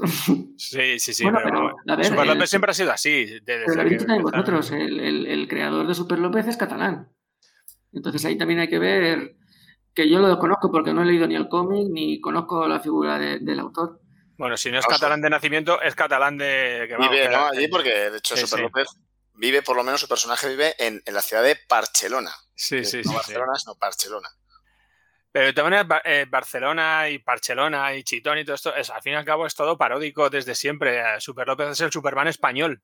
O sea, aunque sea de, eh, Barcelona o de donde sea. Me, llama la atención la reiteración de estas conversaciones, la que insisten una y otra vez en el carácter mediocre de la esencia española. Bueno, si tienes en cuenta que son los americanos los que empezaron la leyenda negra española, cuando no reconocieron que les ayudábamos a la independencia de su país, pues a, partir de ahí todo. Claro, pero ya hacerlo a nosotros mismos, pues... Y bueno, lo que iba a decir pues, antes de, este personaje de, de Agatha... Perdonadme, porque como estamos ahí hablando con el tema de que si es catalán o no, eh, eh, Mágico nos ha dicho que había nacido en, Villa de no sé qué. Villa de, Villa, Villa de Canes. Y yo veo aquí que ha nacido en Toral de los Vados, en Ponferrada, en León. pues, pues ahí mismo, de, después del Llobregat casi. O sea que me parece que catalán no es. Otra cosa es pues lo que dice a lo mejor Gonzalo, que haya podido estar a ver, yo ya os digo, yo del cómic y del autor no, no, conozco nada. No, sí, yo, yo, digo que no es catalán. O sea, pues el pueblo se llama Villa de Canes, que yo pensaba que era Villa de Cans, pero no se llama Villa de Canes y es, posiblemente sea de la comarca que tú comentas. Pero sé que no es catalán, no es nacido en Cataluña. Lo que pasa es que mm, Super López es que está en Barcelona. Sí, le tengo como el leonés por aquí también. Eh, sí, lo que pasa es que bueno, lo que, lo que lo que se cuenta es que se trasladó muy joven a Cataluña, a Barcelona y por pues ahí ya. Pues, vamos, lo he considerado así porque eh, eh, es vamos, siempre habla de, Barcelona y se desarrolla allí y además habla muy bien, sabe que siempre habla acerca de todo y luego va viajando, ¿eh? luego va por, Sevilla, va, va, a pasar por un montón de sitios, es muy divertido. Bueno, lo que estaba diciendo de Agatha era eso, que están los, los señores Smith estos que se ha creado ella y dice, bueno, mañana tenéis que hacer no sé qué historia. Y ella dice, no, no, es que mañana es festivo porque es el día de la patrona. y claro, ella pues ya se sorprende, aquí la patrona soy yo entonces, bueno, es como la contraposición, ¿no? El estadounidense es el productivo, el estadounidense es el trabajador, es el emprendedor, y el español, pues, es el mediocre, es el vago, y bueno, Mágico lo decía anteriormente, eh, a nuestro alrededor, pues tenemos ejemplos, tanto si miramos hacia atrás en el tiempo como a nuestros lados en el presente, pues, de, gente trabajadora, luchadora, y que es demasiado maniqueo, ¿no? El, el mediocre y el no mediocre, el avanzado y el no avanzado. Y que es curioso, pues, que porque la película también está financiada por el Ministerio de Cultura. Entonces, ¿qué tipo de Ministerio de Cultura hay del Estado español que fomenta pues, un mensaje de mediocridad del propio español? Bueno, vale. lo he defendido, lo he defendido, Seto. Sí, sí, sí, lo has defendido. Está siendo un programa caliente. Bueno. Pero a mí me hace mucha gracia la película. es que Julia López, yo es que me parto de risa, la verdad. Sí, hombre, a mí me gusta mucho la parte de la que Julia López precisamente está diciendo, me quito el sombrero de amigo. Sí, sí, sí. Cada cosa que dice, cada cosa que dice es graciosa, cada cosa. Bueno, yo personalmente, si tuviese algún jefe barra amigo así, le partía la cara cada dos por tres. O sea, Es totalmente hostiable el tío, pero bueno. Eh, bueno, pues eh, no sé si quieres aportar algo más, Oscar. Eh, a mí me parece que las similitudes saltan a la vista, ¿no? Con, todo lo que nos has contado. Y. Bueno, pues igual que hablamos antes de las grandes actuaciones y de esos actores, pues de, como Paco Raval o Alfredo Holanda o, Juan Diego, pues reivindicar, por ejemplo, aquí a Maribel Verdú. Una, una actriz extraordinaria, vamos. La verdad que es una actriz, a mí me encanta, ¿eh? a mí Maribel Verdú es una, actriz que me encanta porque la puedes ver en todo tipo de papeles, eh, dramáticos, comedias, eh, sensuales, lo que tú quieras. O sea, creo que... Bueno, yo que ya desde ese papel que hizo en la estanquera de Vallecas, totalmente de acuerdo. Bueno, pues... Otra, otra, que nos inspira bastante, como Nadiuska. Perfecto. Vale, pues nada chicos, si me permitís vamos a hacer otro minutillo y, bueno, antes de este minutillo musical, el traspiés del seto. ¡Oh! ¡Oh!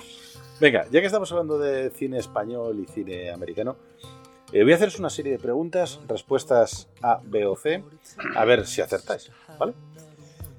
Pregunta número uno. ¿Cuál de estas actrices tenía padre español? ¿Rita Hayworth, Sofía Loren o Sonia Braga? Sonia, Sonia Bragas. Eso en singular, es Braga, pero vale. No, Rita Hayworth tenía su padre, era español. pero molaría que se llamara Sonia Bragas. Venga, segunda pregunta. Eh, ¿Cuál de estos tres actores tuvo una novia que era española? ¿Mel Gibson, Richard Gere o Denzel Washington? Tom Cruise.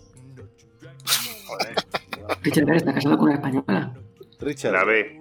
Que es de León. Es verdad, estuvo por aquí, no sé qué es verdad. Correcto. Bien, Madrid, Richard Gere. ¿Cuál de estas tres actrices fue estudiante de intercambio en España? Winnie Paltrow. Venga, la B, esa era la B. ¡Joder! Estoy en Talavera de la Reina. En Talavera de la Reina, efectivamente. Hablo un español perfecto, si la oye. Ah. Venga, tres actores os voy a decir cuál de ellos tuvo una madre, la única que tuvo, española. Spencer Tracy, Tom Holland o Daniel Brühl. Daniel, Brühl. Daniel Brühl. Sí, ¿no? Me suena. De hecho, habla español eh, el tío ese. Sí. Bueno, eh, su padre era el de los flanes, ¿no? Sí. sí. Venga, finalmente, para terminar ya esta sección e irnos al minutito musical. ¿Cuál de estos actores su padre era español? Gerard Butler, Martin Sheen o Joaquin Phoenix. Gerard Butler, ¿eh? Joaquin Phoenix. No, Martin Sheen, aquel, ¿Ah, ¿En serio? aquel, aquel, comandante de Apocalipsis Now, que su, verdadero, su verdadero nombre no es Martin Sheen, es Ramón Estevez. Su padre era. No, claro, verdad. Ah, Estevez es Ahí no lo habéis pensado, lo habéis contestado. Tienes razón, tienes razón. Venga, pues vamos a hacer, después de este pequeño traspié que os he pillado en algunas así bien, eh, vamos a hacer un minutito musical y volvemos enseguida. Yo quería ser normal, pero no lo conseguía. Siempre fuera de lugar, nunca nadie me entendía. Yo quería ser igual al resto de la gente, pero te empezó a gustar que yo sea diferente. Yo quería ser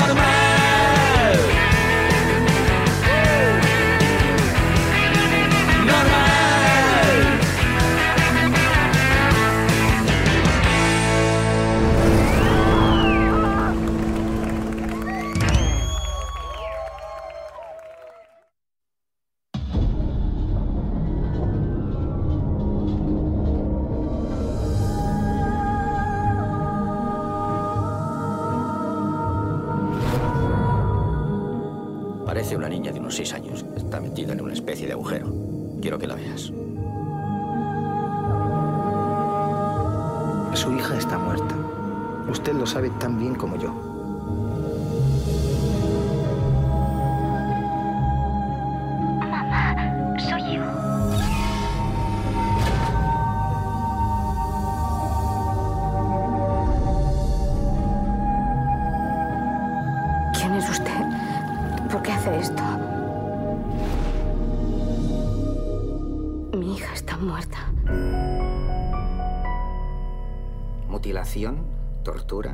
La práctica del horror como camino de la purificación.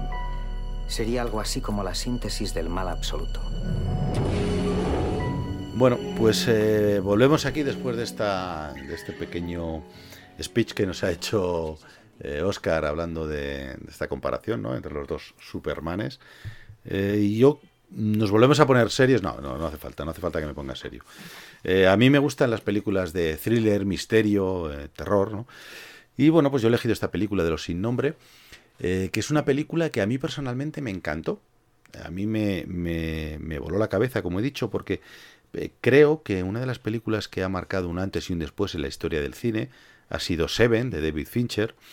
Y bueno, pues creo que Los sin nombre, no digo que esté exactamente a la altura, pero podría estar, ¿vale? Podría estar, podría llegar a ello. David Fincher no, nos, eh, nos, acoge en Seven con una, un ambiente súper agobiante, con una, una lluvia persistente que no cesaba, unos sonidos eh, muy, muy...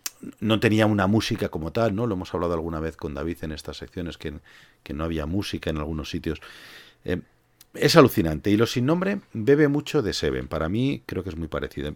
Eh, voy a empezar contándoos un poco ciertos datos objetivos de esta película, de Los Sin Nombre, para que sepáis un poco, poder encuadraros en, en dónde está, ¿vale? Mira, Los Sin Nombre eh, se hace en 1999, muy cerquita del, del, año 2000. Es una película dirigida por Jaume Balagueró. Es considerado uno de los mejores eh, directores de misterio, por si no el mejor, de thriller en España. Y está protagonizada por, por Emma Vilar, Vilarasau, por Carra Elejalde, que todos le conocemos, jovencísimo, Tristán Ulloa, Tony Sevilla, no sé si lo recordáis de, de, aquella serie que hacía de policías en la calle, en el corazón de la calle, y el actor argentino Carlos Lasarte. Bueno, pues esta, recaudación, esta película recaudó, hablábamos antes de la de, la de Mágico, de los 3 millones de los santos inocentes, eh, Jaume Balagueró consiguió un millón de euros en España, que bueno, para una película española, pues eh, creo que también es, es, reseñable. Esta película tiene como, datos más interesantes que catapultó al propio Balagueró como uno de los directores eh, más laureados, ¿no? Esta fue su, primer largometraje. Y, y, a Filmax. Filmax es una productora distribuidora y exhibidora de cine, ¿no? Eh, que es, que es de las, la primera, el primer estudio independiente que se creó de cine y televisión en España. Filmax uh -huh. no la conocía mucha gente y esta película, eh, Filmax apostó por Gapalaguero en esta película y la catapultó. ¿no? Finalmente, ahora hoy en día Filmax es, es, mucho más conocida y hace muchísimas más películas. ¿no? Eh, para hablar un poquito también así de, de Jaume Balagueró. Perdona, pues, Soto, pero entonces pero esta es la primera peli de Filmax. Esta, no, esta es la película que la primera película de Balagueró que catapultó a Filmax. Ajá, ajá, Filmax perdona, eh, tenía varias. Sí, sí, sí, muchas, ha producido muchas películas, pero ninguna había sido de entidad. Esta fue la Yo primera. pensaba que era la, la película primera de Balagueró. No, eh, Balagueró comienza con, eh, con, un corto que se llama Alicia. Y después de eso consigue, consigue, bueno, pues le, le he visto en alguna entrevista que él comenta que que los cortos no tienen que ser nunca un eh, perdón que el, dinero no tiene que ser nunca un impedimento para realizar eh, ninguna película ni ningún corto. Que el director tiene que preocuparse de, de hacerla y ya está ¿no? si veis el, el, corto de Alicia os va a sorprender. Yo lo he buscado está en YouTube.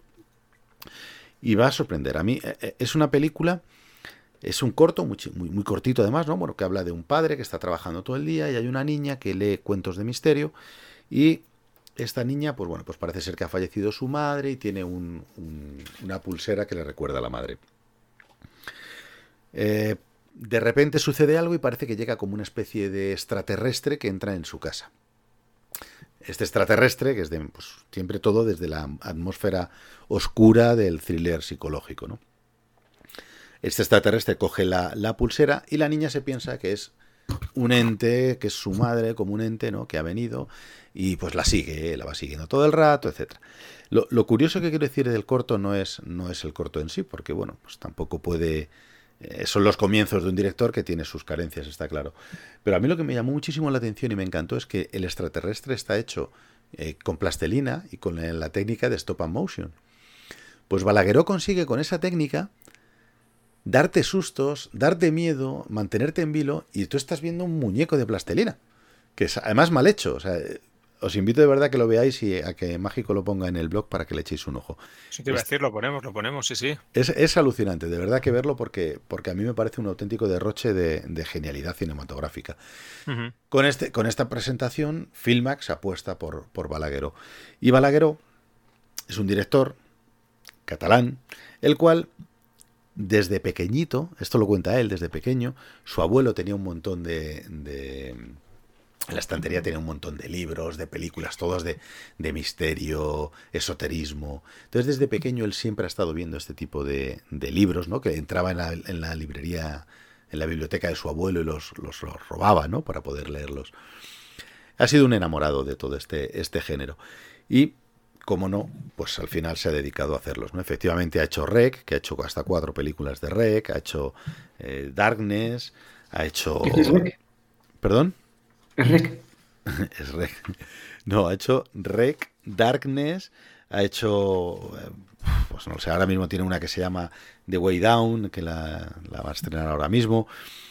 Ha hecho muchísimas películas, ¿vale? De lo que es este, este cine. Eh, Unboxing Bay es un cortometraje, porque sigue haciéndola. Otra muy famosa en 2017 que se llama Musa, no sé si la habéis, si la habéis visto. Eh, frágiles. Mientras duermes es otra de las películas que también tiene mucho, mucha repercusión. Y ojo que hizo también OT la película. Y OT la película, efectivamente. efectivamente con, que creo que está pidiendo un desván, sobre todo por parte de nuestro experto musical, OT la película. ¿Es así, David? Sí. David se ha ido otra vez a dar una vuelta por el campo. bueno, no pasa nada. Eh, os sigo contando, ¿vale?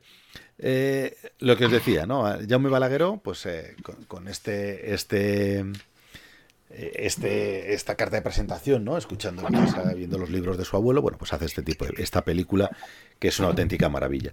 A mí una de las cosas que, cabe destacar de esta película y es que Balagueró se, no se la inventa, no se la inventa, lo que hace es coger una novela, esta película está basada en una novela de un señor, un británico que se llama John Ramsey Campbell, eh, es un británico que está considerado como, como eh, uno de los grandes maestros del, relato de horror contemporáneo.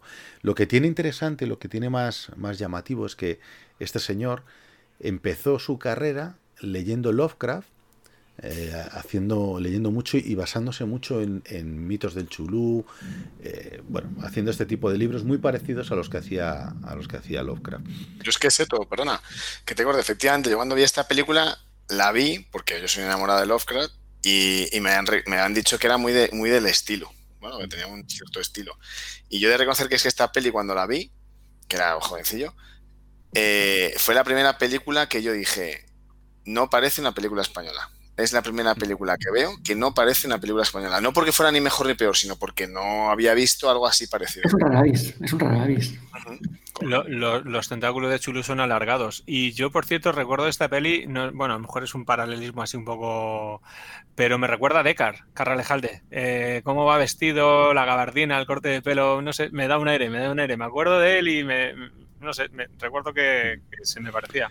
Bueno, el no estáis cerrados, efectivamente. Eh, este señor, John Ramsey Campbell, eh, bebe tanto de Lovecraft que incluso en sus novelas eh, muchas de sus historias las, las encuadraba en el mismo sitio, en Arkham, en Miskatonic, en Wisconsin. ¿no? Y en Inglaterra le tuvieron, los editores le, le dijeron que, que, no lo hiciera, o sea, que, que encuadrase sus aventuras y sus historias en localizaciones eh, británicas. Y así lo hizo, así lo hizo. Eh, así lo hizo y bueno, pues tuvo su repercusión dentro de este mundo y consiguió cierta, cierta independencia para, para con, el, con el señor Lovecraft. películas que, o sea, perdón, libros que tenía este hombre. Muchísimos. Nameless, que esta es la de los sin nombre. The Cloud, Obsession, Hungry Moon. The Influence, Ancient Image. O sea, son todos los títulos de The Darkness of the Port of the Woods, son todo terror, misterio, etcétera. Bueno, pues Jaume Balagueró se pone en contacto con él y consigue que venga y que intente hacer una especie de guion con él. ¿vale? Y de hecho, entre los dos, el alemán está, y así está acreditado en la película, hacen el guion y llevan el guion de la película. Eh, el guion, bueno, es muy importante, es muy interesante, por esto que os decía, pero no menos es la fotografía. Os comentaba antes que era muy parecido a Seven. Seven es una, una película muy oscura, con la lluvia. Eh, Los sin nombres igual, es una película muy oscura. No sé si la habéis visto, pero cuando empieza, empieza con Carra Lejalde, como bien has dicho, que es un policía, que llega a una escena de un crimen.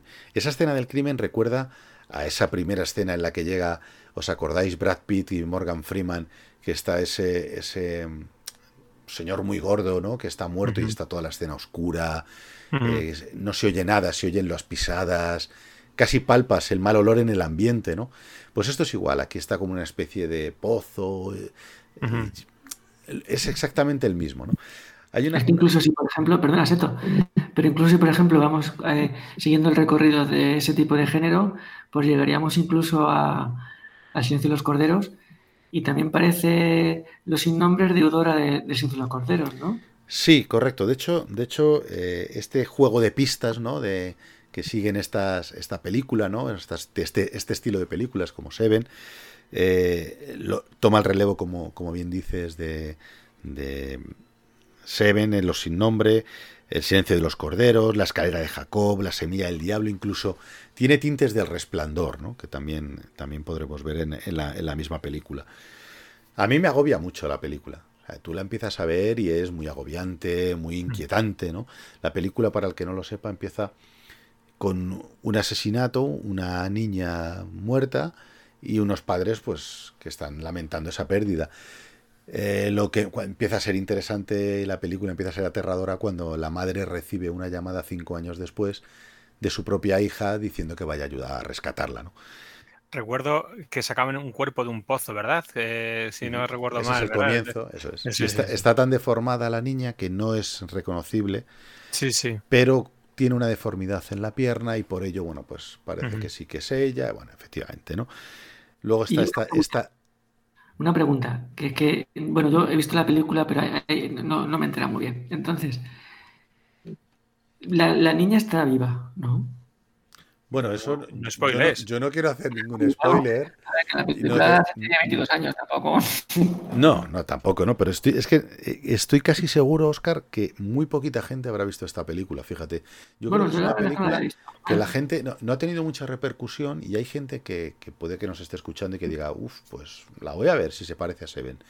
Y yo te digo que les va a sorprender. Entonces, no voy a intentar hacer spoilers, no digo ni que esté viva ni que no esté viva. Evidentemente, algo tiene que haber cuando lo primero que, que empieza la película es que es la niña llamando a su madre, ¿no? O una voz de una niña llamando a su madre, ¿no? El- el- la película, como digo, tiene esa fotografía, tiene ese, ese punto oscuro, lúgubre, que es absolutamente eh, agobiante, ¿no? Y yo quería hacer referencia, quería hacer mención al, al propio director de fotografía, que es Xavi Jiménez. Es un, es un eh, director de fotografía de lo mejorcito que hay en España. Es un habitual de películas de terror y tanto es así que Filmax, a raíz de esta película, eh, lo tiene en nómina, digamos. O sea, Filmax, cada vez que tienen que rodar alguna película de terror, yo te produzco tu película, pero pon a Xavi Jiménez. ¿Es de terror? Sí, pon a Xavi Jiménez, ¿no? Qué bueno. Ha estado nominado a los Goya eh, por Intacto, ha estado ha sido galardonado en Festival de Sitges. Bueno, es y con Balagueró ha hecho tres películas, ¿vale? Se merecía un Goya como una catedral. Como una catedral, efectivamente, efectivamente. Bueno, pues este hombre quería hacer esa, esa pequeña mención, ¿no? Esta fotografía que hace, ¿no? De, de- de la película. Y bueno, pues si, si os parece, mm, os cuento así lo, lo poquito que las- lo poquito que me quede por contar de, de Balagueró. Y es que tiene, tiene una de las, de las cosas que se ve en esta película que le llaman el efecto Balagueró. Que, que cuando a él le preguntan es, es- es gracioso porque eh, dentro del mundo del cine eh, siempre le preguntan, oye, ¿tú, tú has creado el efecto Balagueró, ¿no? Y el efecto Balagueró. Y él, cuando le preguntan eso, se queda como, "Pues, pues, no sé qué es el efecto Balagueró, ¿no? Y, y luego lo describe, y es que en esta película veis eh, partes que, que se puede ver también en el Club de la Lucha, no sé si recordáis, en el Club de la Lucha, estos momentos en los que parece una imagen movida eh, con un sonidillo ahí, ¿no? Y sale la imagen. Bueno, pues él también... Entrecortada, de repente, ¿no? De intercalada, que, que tú te sorprendes, ¿no? dices, ¿qué ha pasado? ¿Qué he visto? ¿no? ¿Qué es esto? Y también bebía, como decía, del resplandor, ¿no? Aquella escena de, de las niñas eh, al final de un pasillo que también salen, pues también, ¿no? Te mete también así escenas de una niña. Es, es bastante, ya digo, bastante, bastante inquietante. ¿no? Que, que la, la, película es, es terriblemente eh, agónica, ¿no? Bueno, por comentaros también simplemente, hacer un pequeño resumen de la película, voy a intentar resumirosla sin... Eh, ah, sí, se me olvidaba, me ha venido a la cabeza. Una de las frases que dice Balagueró también siempre. Jaume Balagueró, eh, él dice que reza porque algún día le pase a él algo sobrenatural.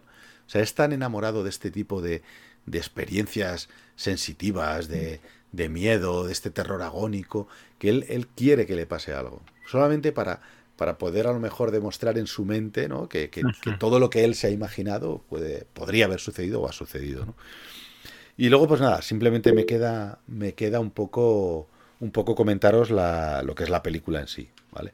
La película en sí va de, de pues como les he dicho, ¿no? Esto, este, esta madre, ¿no? Que se junta con, con que es el policía, y bueno, pues se pone a recibir esta llamada y empieza a investigar, ¿no? Acerca de esta llamada, de ciertos mensajes que va cogiendo, y bueno, pues entre los dos, junto con Tristán Ulloa, que es un periodista, ¿no? Pues empiezan a descubrir ciertas cosas de, de lo que son los sin nombre, ¿no? Que es una, una pequeña secta que, que, bueno, que tampoco quiero tampoco quiero describir describir mucho más, no vaya a ser que, que haga spoiler, porque la verdad es que es, es esta película tuvo una para para mí tuvo la importancia de que eh, pude verla sin saber absolutamente nada de ella. Me la recomendó un amigo, que además es un amigo del programa, que es David Boquesa, y eh, me la dijo, póntela la ves y ya la hablaremos.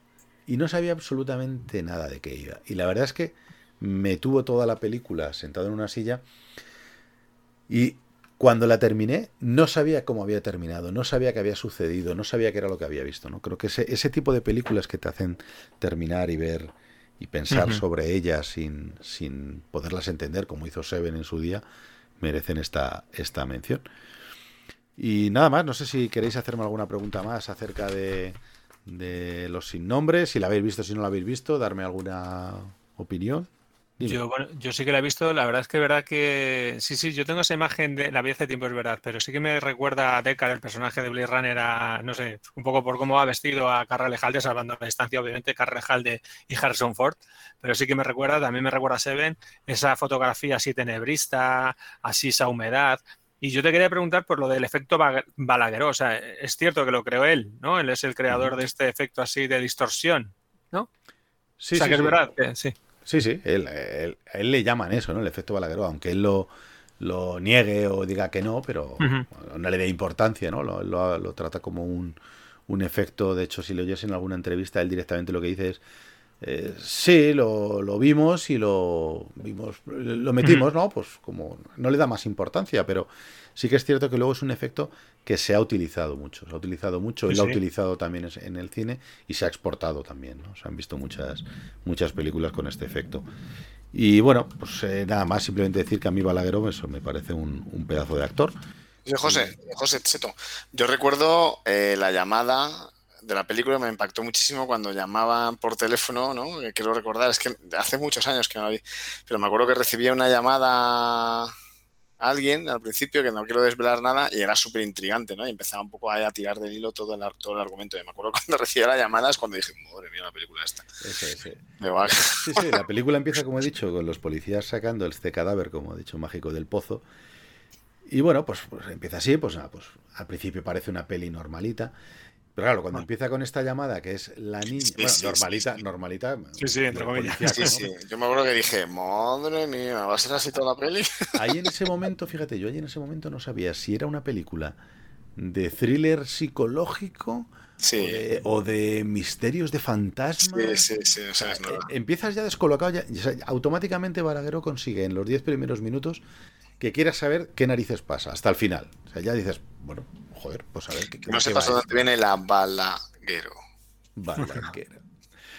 Bueno, pues nada, simplemente quería traer esta, esta porque me parece que es dentro de las, de, como, como has dicho antes, ¿no? Dentro de las películas de cine español, creo que es una que es perfectamente, que podría haber sido perfectamente hecha en Estados Unidos, protagonizada por Morgan Freeman como el policía, eh, Sandra Bullock, Michelle Pfeiffer o cualquier otra como la, la, la madre y, y bueno, pues no lo descartes, no lo descartes. No digo más, no digo más. Habrá- que de, de Bueno, verdad pasó como la recomiendo.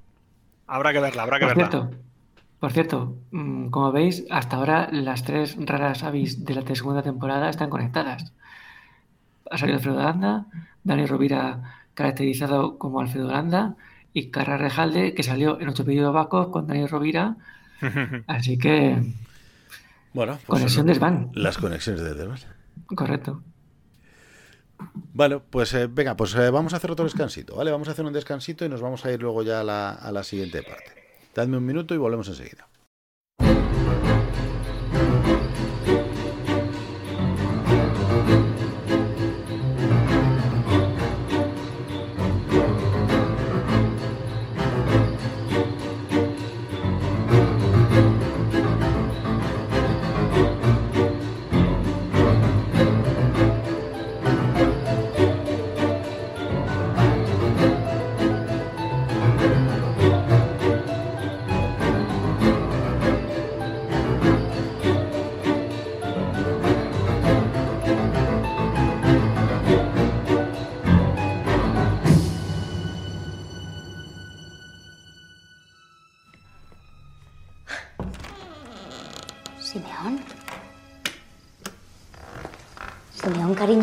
Cariño, ¿qué haces? Simeón, ¿te he contado alguna vez cómo las abejas cogen el polen de las flores? Es precioso. Como cuando tú fuiste concebido. Fue tan bonito, tan lindo. Tu padre y yo nos conocimos en un bar de carretera. Yo había bebido unas copillas. 15 o 20 nada más. Y tu padre se puso un poquitín travieso. Yo me sentí mareada y me fui al baño. Y tu padre me siguió. Y me agarró por detrás y me puso contra la pared. Y toco, toco, toco. Me tomó de manera salvaje. Pero fue todo muy delicado. Y muy dulce. Luego me puso a cuatro patas. Y mientras me acariciaba mis senos erizados, ¡zasca, zasca, zasca! Así, dale, dale, por delante, por detrás. Y sin apenas lubricar, ¿eh? ¡Ah, ah, ah! Ah. Y de esa noche de amor, tú. Y mírate ahora. ¿Me recuerdas tanto a tu padre con esa barba tan cerrada? Uy, ¿qué escondes ahí, pillín? ¿Qué es esto? ¿Estás jugando con la linterna otra vez? Venga, pues eh, volvemos nuevamente al desván mm, en esta fantástica noche de junio con nuestro magnífico Rara Avis. Eh, segunda parte, segunda temporada, fin de, esta segunda temporada. Vamos ahora con otra película mm, de comedia, esta vez un poco más de estas comedias que a, a mí personalmente me chiflan también, que son de estas comedias sin sentido, de, de tontería tras tontería, que te ríes por, por, porque ya por no llorar, ¿no? Pero vamos, son, son increíbles, ¿no? Eh, Gonzalo, cuéntanos, ¿de qué película nos vas a, nos vas a hablar?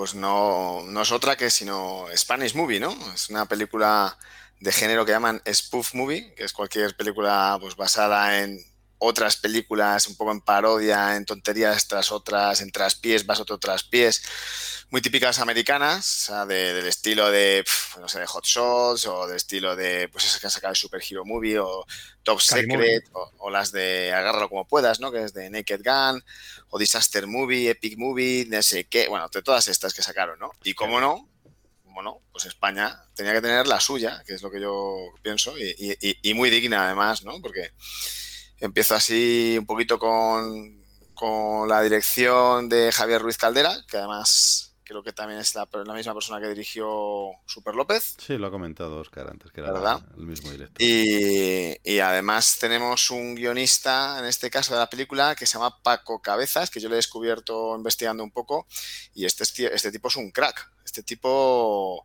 nació en el año 78 y es guionista y director, vive en Los Ángeles, es español, español español, además si veis una foto suya, este podría haber sido Super López también. Y este ha dirigido Tokarev, no sé si os suena. Ha dirigido, pues por ejemplo, The Strain, que es una, una serie de televisión como de miedo. American Gods, que está ahora en, en, Netflix, ¿no? Bueno, no sé si Netflix o en alguna de estas. Él, es el que ha hecho los guiones. El director. Este es el director.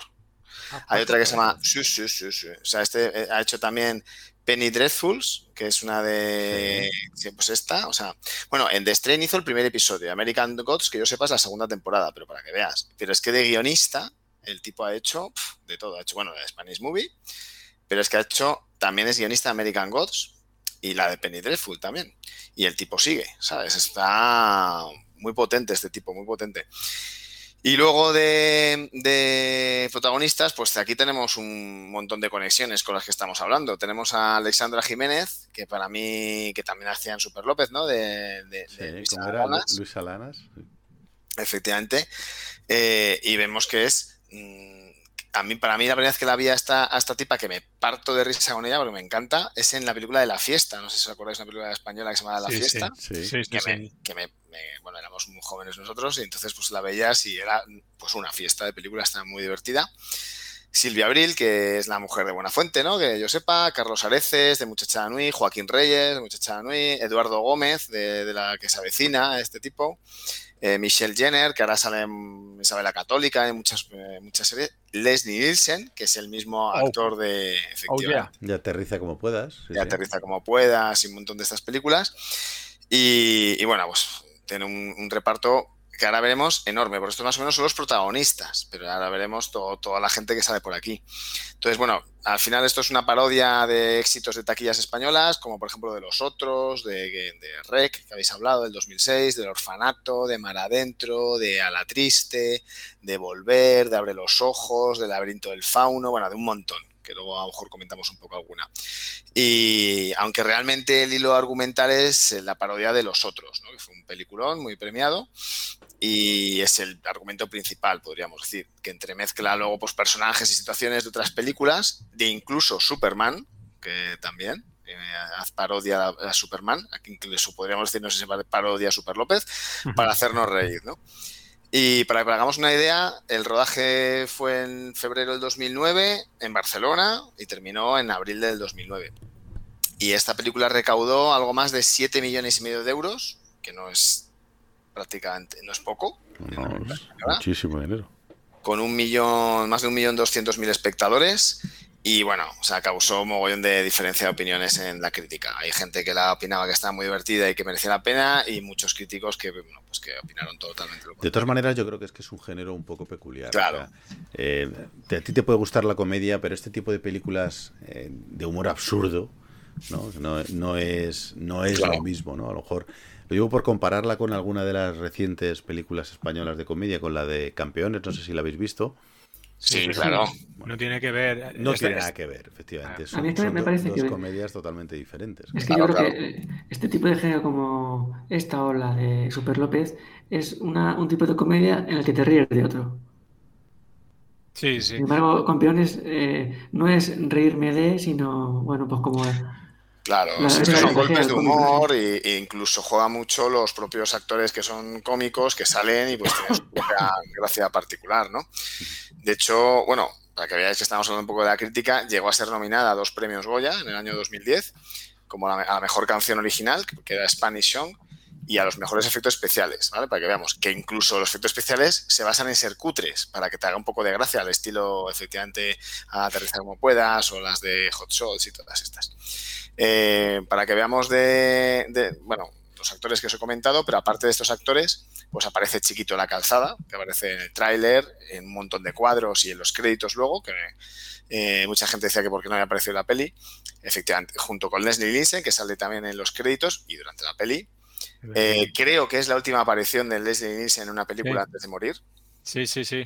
O sea, tenemos aquí un, un hito. Sale Joselito, tras casi 40 años sin saberse en la pantalla, que te partes también. Sale Julián López, que hemos hablado de él, de, de Muchachada también, eh, que eh, actúa como un tipo en el bar, que es que esa es muy buena también, que se llama los lunes alcohol. En vez de los lunes alcohol, los lunes alcohol. Con Ernesto Sevilla, Raúl Cimas, bueno, pues está la panda allí, ¿no? Que, que están encerrados en un bar y cada vez que a- a- aparece alguien, abre la puerta y dice, no, no, no cierres, no cierres. Joder, ha cerrado. ya ha cerrado. Lunes alcohol. Muy, muy divertido, muy divertido. Que de hecho no sé por qué no salen más, porque estos son, me, me parto con ellos. Eh, sale, pues a ver, por ejemplo, que vamos a ver, pues Jaume, Jaume Balagueró, que habéis hablado, sale como un bombero, ¿vale? De estos que salen a- eh, actuando como rec, eh, haciendo un cameo Sí. de rec y tal.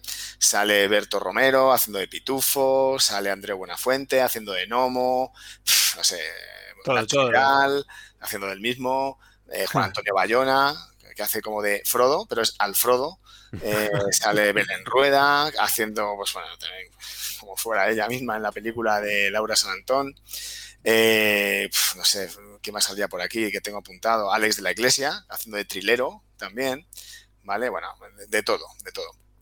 Y bueno, Ah, hay un montón. Andreu, ¿no? No sé si lo has dicho, el propio Andreu de la Sí, Andrés Buenafuente sale como Nomo. Andreu Buenafuente. La, la protagonista Silvia Abril, yo es que me parto con esa tía, o sea, me parece una payasa auténtica y además me hace muchísima gracia las tías que, o sea, no, es un comentario sexista en absoluto, pero es que generalmente los humoristas son siempre tíos. Es difícil encontrar una tía que sea muy payasa y que te haga mucha gracia. Y Silvia Abril, para mí, es que, joder, me hace muchísima gracia siempre. En esta peli se sale. Bueno, cada, cada vez hay más, ¿eh? Si, si, te- Sí, si- sí. si ves el Paramount Comedy, ya cada vez se ven viendo más. Sí, pero yo lo veo- eh, femeninas y, muy buenas, muy buenas. Y esta para mí me parto. O sea, Sí, me sí, parto. totalmente. Por lo menos, a lo mejor en, cuando lo ves en directos siempre es más divertido, pero, para verlo en pantalla a mí esta tía me gusta mucho. Y una, una breve anécdota de Leslie Nielsen que recuerdo de esta película cuando la promocionaban, y es que el señor ya era muy mayor, efectivamente, fue su última película, pero el cabrón dicen que en la rueda de prensa se puso una- un cojín de pedos debajo del culo. Entonces, cuando hizo la. Pero él, a propósito, lógicamente, entonces cuando él estaba haciendo la entrevista, pues se movía y sonaba como que se, se estaba tirando pedos. Y claro, como el tío era muy mayor, pues los propios periodistas no, se no sabían No si se. Ya no, y el cabrón se estaba riendo de todos ellos. O sea, Leslie Nielsen genio y figura hasta el final, vamos. Pero bueno, pues mira, tengo aquí algunas opiniones de, de la gente que sale en los cameos. Por ejemplo, he, he- he querido destacar alguna pues, de Juan Antonio Bayona, que hemos hablado. Dice que además de hacerle gracia a todo lo que se hacía referente al orfanato, que a su peli, pues que vino al pase con su madre y confesó que hacía años que no se reía tanto, ¿sabes? O, Alejandra Menábar, que sale como una especie de, reflejo en una en una en un, en un- sí lo digo, en espejo, dice que bueno que no, no se metió nada con, con el tema de Mar Adentro, porque es que la película es que se meten muchísimo que la película de Mar Adentro. Montón, cada, montón. cada vez que este hombre, sabes que se mueve, ¿no? Eh, Sí, sí, sí, sí. sí. Sí, se levanta él. acaba Sí. En Areces, ¿no? Es el que hace de... De vez en cuando dice, joder, dice Carayo, Carayo, perdón, Carayo. Sí, sí, sí. Y, y luego Alex de la Iglesia dice que nunca había hecho nada así parecido y que estaba muy contento y tal. O sea, bueno, sea, que se lo pasaron muy bien, además. Pero bueno, es una- efectivamente es una, es una película que, que puede despertar muchas ampollas de mucha gente porque no entienda este tipo de humor o no le guste. Y yo aquí, por ejemplo, sí que veo que hay una diferencia que esta película es más parecida a las típicas estas de Scary Movie más que a la de Aterriza como puedas, etcétera, porque Sí. estas películas suelen tener más una trama propia en Mm. sí, pero esta se nutre de películas, es solamente como gags, ¿no? Que se van sucediendo uno detrás de otro. Y, y bueno, pues al final es, yo creo que el cine español necesitaba algo de esto, pues para reírse de sí mismo, que es algo muy bueno y muy sano. Y de hecho hay un punto que me hace muchísima gracia, que es cuando van parodiando la película de Volver, de, Amenábar, de Ameno- eh, joder, Almodóvar, perdón, y, y al pueblo y son, to- son todo drag queens, son todo drag queens. Y no sé qué, así como muy Almodóvar, ¿sabes? Todo, todo, todo así. Pero bueno, luego también hay un toque, por ejemplo, novelesco épico, así estilo a la triste, que sale también eh, parodiado, que está muy, está muy gracioso. Eh, hablando de los tercios y de la guerra, bueno, está, está, está muy cachondo también. Y aunque he echado de menos, porque veo que aquí hay como títulos- los géneros que usan siempre son como de ciencia ficción o estilo Almodóvar, y he echado un poco de menos a lo mejor que se hable un poco pues, de la guerra civil española, que, joder, que tanto cine ha dado, que nos ha dado la brasa a todos. O sea, no que haya películas muy buenas, pero joder, es que hay una época que solo se hablaba de, de la guerra civil, ¿no? Entonces, bueno, también me hubiera gustado si hubieran reído un poquillo, pero bueno. Y me hace como- mucha gracia, cre- creo recordar que en esta película salen también imitando el, el fauno del laberinto del fauno, ese que anda así como raro, ¿no? Que va andando así para atrás. entra, entra co- entra por la puerta Silvia Abril, le pega un guantazo, lo tira al suelo y le mira a la, a la hija y le dice, ¿qué es esto? Dice, dice, no, es una cabra que me he encontrado. Y dice, joder, qué asco de bicho. Y cuando le pregunta a la niña a él que dice, dice, ah, tú eres lo que pasa cuando un cabrero se enamora de su cabra, ¿no? y otro ahí como mirando, ¿qué dice esta niña? Que es el Reyes, ¿no? Es el Reyes. De Joaquín Reyes, que yo creo que le explota un poco, porque sale poco, pero está, está muy bien. Y bueno, sale la campanilla de, del hada del fauno gritando pues, cuidado, vamos, no se fíe de esa niña que está loca y tal. Pues sale un Playmobil, Playmobil, tío, es que solo, solo sale en España, claro. Eh, la de Mar Adentro, como hemos dicho, la del orfanato que sale, pues la, son un poco lo, el personaje principal, que sale el niño que se llama Simón, ¿no? En la película del orfanato, y aquí, le llama, aquí se llama Simón. Sí, sí. Pero la protagonista, que es Silvia Abril, que es su madre, no le llama Simeón en toda la película. Le llama, no sé, le llama. De 100 maneras. Diego, Joaquín, Felipe, no sé qué. es que es acojonante, me, me parto. Sale de los lunes al sol, como os he dicho. Volver, abrir los ojos, a la triste, Rec, no es país para viejos. Sale también como protagonista Pedro cuenta sobre su pasado y tal. Superman, que hemos dicho, El milagro de Petinto. Pff, yo soy la Juani también, cuando está buscando la protagonista que se llama Laura a, a, la triste, se encuentra con Juan y a Dani entre la niebla ahí en una rave sí, y tal. Sí, sí, sí, sí. Sale Carlos Sainz en el Mundial del 98 dando a tratar de arrancarlo. Bueno, un montón de, de, de, de, chorradillas, ¿no? Y tal, que está muy bien, ¿no? Que al final constituyen parte de, nuestro, de nuestra cultura, etcétera. Y he visto un poco, digo, bueno, claro, este es del año 2009, si hubieran hecho una segunda parte o, o si hiciese algo así, pues podrían meter títulos como, por ejemplo, Lo Imposible, o, o Ocho Apellidos Vascos, o Celda 211, o A Tres Metros sobre el Suelo, no sé, Tengo Ganas de Ti, Las Brujas de Zurramurdi, esta. Zurramundi. Eh, Zurramundi. Muy buena esa. Y entonces yo creo que se hubieran, se puede, vamos, hay material de sobra, ¿no? Para hacer una, una de estas. Y por 7 millones de, de, euros que han sacado, que les debe haber costado, pues, un 10%, seguro que, que, estaría, estaría bien la idea. Y bueno, yo la recomiendo porque, bueno, es la papa un rato. Digo que con la influencia que tiene el Svan, no me extrañaría que el guante que acabas de lanzar lo coja alguno. Claro, que nos hagan una segunda parte. Yo, desde luego, ya te digo, me río más con esta que con otras americanas. Totalmente. Hombre, esta tiene, tiene para nosotros tiene ese encanto claro. especial que al ser español y muchos chascarrillos ser españoles, pues eh, le coger más la gracia, ¿no? Yo creo. Es que mira, al fauno, cuando le ponen al final a bailar sobre una, una banqueta, porque la protagonista toca, empieza a tocar el, el, el, teclado como si fuera ahí un gitano con la cabra. Sí, sí, sí. ¿Qué sí. me pasa? Estoy poseído, tengo que bailar, tengo que bailar. es que es, Yo, cuando regresa el marido de la guerra haciendo la broma de los otros y que es a la triste y es Eduardo Gómez, tío, o sea, me parece que no, podían haber, no, podían, no me podían haber cogido otro actor mejor. Madre Está muy bien. Está. Y luego recomiendo, si la veis, que os quedéis al final a los créditos, pues que han omitido un montón de cosas que se ve que se les iba la pinza a todos porque son una panda de cerebrados y entonces se les iba del papel y bueno, muy divertido, muy divertido. Y es ahí cuando se ve a Chiquito con Leslie Nielsen, ¿no? Que hacen un, sí. los dos juntos haciendo una escena, ¿no? Leslie Nielsen andando como chiquito. Sí, sí, sí. sí. Está muy gracioso. Ya, ya, os digo yo que es una, bueno, algo para reírse, ¿no? No, no es una película como habéis hablado. No es de humor inteligente, no, no. No, no es. Una gran producción, como podríamos decir, pero sí que he querido, porque hemos hecho un Raravis acerca de películas que podrían ser de Hollywood, y esta es una película perfectamente eh, al nivel de las que hacen ellos. De, de, de sí, sí, yo, yo, creo que se puede encuadrar en las que hemos dicho: eh, Aterriza como puedas, Top Secret, Hot Shots, todo este tipo de películas, Scary Movie. Eh, son esto, y todos los años tenemos alguna, alguna de estas películas en cartelera. Uh -huh. De hecho.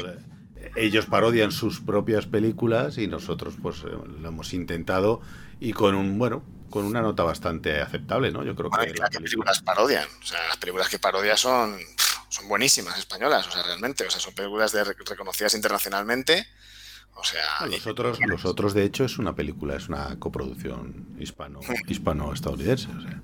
Sí, sí, y Rec la, copia, la, copiaron, ¿no? Yo creo que los americanos también hicieron su propia versión de Rec o algo así parecido. Mm, de Rec no, de Abre los Ojos sí. De Era ojos, Vanilla Ice, ¿no? Era... Vanilla Sky, Vanilla Sky. Vanilla, Sky. Vanilla Ice.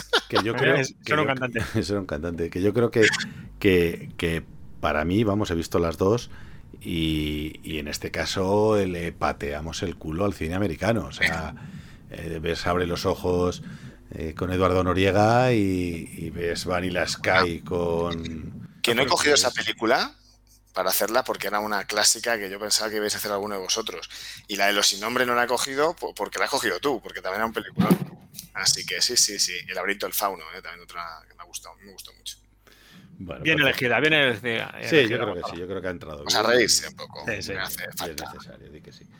Venga, pues vamos, si os parece, vamos a hacer otro descansito, un minutito musical y vamos a empezar con la sección de David, que es la última que nos queda en el programa de hoy, que es eh, Roque Baños, que tengo muchas ganas de que nos cuente quién es este señor. ¿Quién es este señor? Eh, en Spanish me hubieran dicho Baños Roca. Por ejemplo. Pido por tus besos, por tu ingrata sonrisa, por tus bellas caricias, eres tú mi alegría. Pido que no me falles, nunca te me vayas, enredado en la cama. Ay, cómo me haces falta. Que soy yo quien te espera, que soy yo quien te llora, que soy yo quien te anhela los minutos y horas.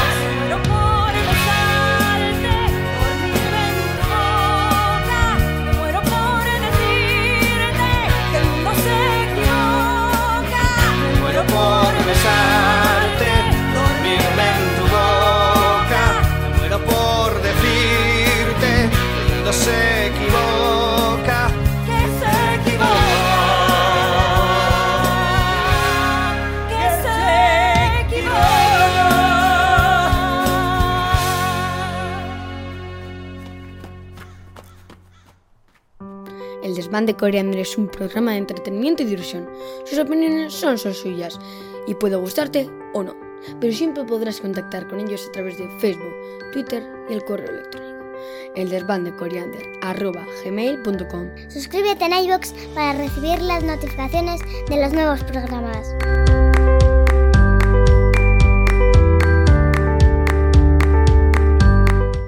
Venga, pues entonces vamos a tener que volver, eh, volver a hablar de la música.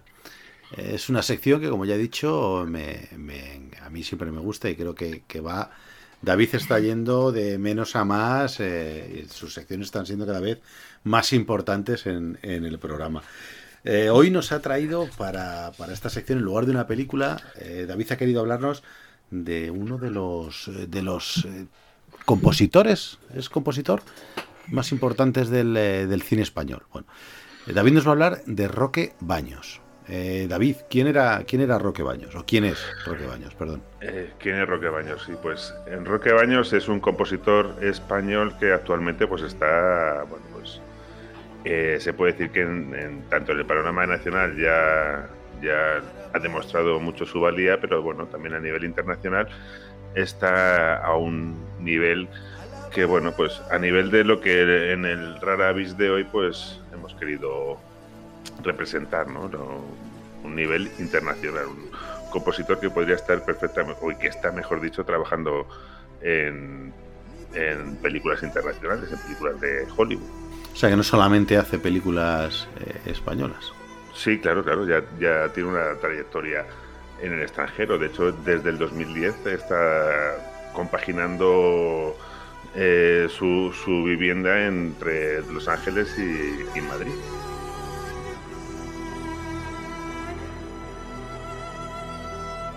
¿Y qué ha hecho? Cuéntanos, ¿qué cosillas? Bueno, pues mira, vamos a empezar por. eh, bueno, pues Roque Baños nace en Jumilla en 1968. Estudia en el Conservatorio de Música de, de la ciudad de Murcia, donde se gradúa en la especialidad de saxofón con las máximas calificaciones. Posteriormente se traslada a Madrid, donde accede al Real Conservatorio de Superior de Música, donde obtiene el premio fin de carrera y las titulaciones de profesor superior de saxofón, piano, solfeo, armonía, contrapunto, composición, instrumentación y dirección de orquesta. Madre. O sea, bueno, pues. ¿Y por- por qué- por qué no había más, no? Sí, sí, sí. Imagínate. Él comenta en este sentido que, bueno, dice una cita textual suya. Eh, todos los cursos de armonía y contrapunto los hice en el autobús que me traía al conservatorio. Era un experto en sacar allí la libreta y crear notas. O sea que, bueno, ha ha aprovechado todo, cada, cada minuto que ha tenido para, para estudiar y formarse. Bueno, en 1993 obtiene una beca del Ministerio de Cultura para estudiar en el Berklee College of Music de Boston, donde se gradúa con la distinción summa cum laude en la especialidad de composición para música de cine. Madre mía. Y en este sentido también otra cita textual suya comenta, lo cierto es que tuve grandes experiencias en los conservatorios de aquí, pero cuando llegué a Berkeley toqué el cielo. Lo que soy ahora en un 60% se lo debo a Berkeley. Allí entré en contacto directo con el cine. Me hacían componer para cortos, para televisión, títulos de crédito, etcétera. Pues eh, tiene, a priori, ¿no? Por lo que veo, parece que tiene una carrera eh, muy, muy de, de, Estados Unidos, ¿no? O sea, parece que es el Sí, tiene, una formación americana y de hecho, pues en algunas ocasiones se, ha, se le ha atribuido, ¿no? Esta, este carácter americano a sus composiciones en España. De hecho, también, pues bueno, él siempre comenta que su, sus inicios son en la, en la, en, bueno, en, en la música de, banda, él es un gran apasionado del, jazz y es una cuestión que también hemos comentado que estudió en, en, Berkeley, ¿no? Él comenta que, allí entró indirectamente en contacto con, gente que, tocaba y, se, se lanzó al ruedo y toreó con, como dice él, con, con Dios Miuras, con el jazz y con el cine a la vez, ¿no? Cada, uno, cada una de las carreras son de cuatro años y él hizo todas las asignaturas en dos. ¿De las dos carreras? Sí, sí. Comenta que ni salía ni hacía nada que no fuera a tocar música, ¿no? Fue enclaustramiento total. Pero bueno, es un, es un, es un vamos, altísimas capacidades. Es un, soporte, sí, sí, es, es un fuera de serie. Esto no es... Eh, bueno, bueno, pues vamos a... Dotado, ¿no? ¿Eh? Superdotado y buen músico. Y buen músico, sí, sí. pues nada, vamos a ver eh, el tema de la, de la música y de, de, su carrera en el, en el cine, que comienza en eh, 1997 y bueno, desde entonces ha compuesto más de 60 películas y ha obtenido numerosos reconocimientos, entre los que podemos destacar 15 nominaciones a los premios Goya, obteniendo el galardón en tres ocasiones, por Salomé como mejor canción original y Las Trece Rosas de Emilio Martínez Lázaro en 2008 o Los Crímenes de Oxford de Alex de la Iglesia en 2009. Perdona David, pero ¿Salomé no es de Chayanne? No, no te digo, estamos, digo, estamos sí, hilando muy fino. Digo que sí, la, la, canción de Salomé que si no es de Chayanne. Baila que baila, bailame, baila que baila Salomé. Pues, pues sí, pues bueno, no sé, habría que preguntarles a ver si tienen relación. Baila que el ritmo te sobra, creo que era. ¿eh? Joder, cómo estamos. A Roque Baños seguro que no le sobra nada. Bueno. Ya, sigue, sigue, David, por favor, líbranos, líbranos de esta estupidez. pues nada, venga, vamos a, a seguir av avanzando la historia de, de Roque Baños. Eh, como ya comentamos, bueno, eh, aparte de, su trabajo en la música de cine, pues cuenta con un destacable currículum en su labor como director de orquesta, interpretando sus propias obras y ofreciendo numerosos conciertos en teatros y auditorios nacionales e internacionales. Cabe destacar también su proyección internacional, como ya hemos dicho, eh, habiendo trabajado con compositores de la talla de Ron Howard, Spike Lee o Terry Gilliam, entre otros. Empieza su carrera, como ya hemos comentado, en el 97, de la mano de, del director Emilio Martínez Lázaro, que le da la oportunidad de componer la banda sonora para su película Carreteras Secundarias y donde Roque Baños se luce componiendo una banda sonora al estilo de las bandas sonoras de los años 70. ¿Sabéis, de películas. ¿sabéis quién trabajó en esa, en esa película? Creo, ¿eh? Creo recordar.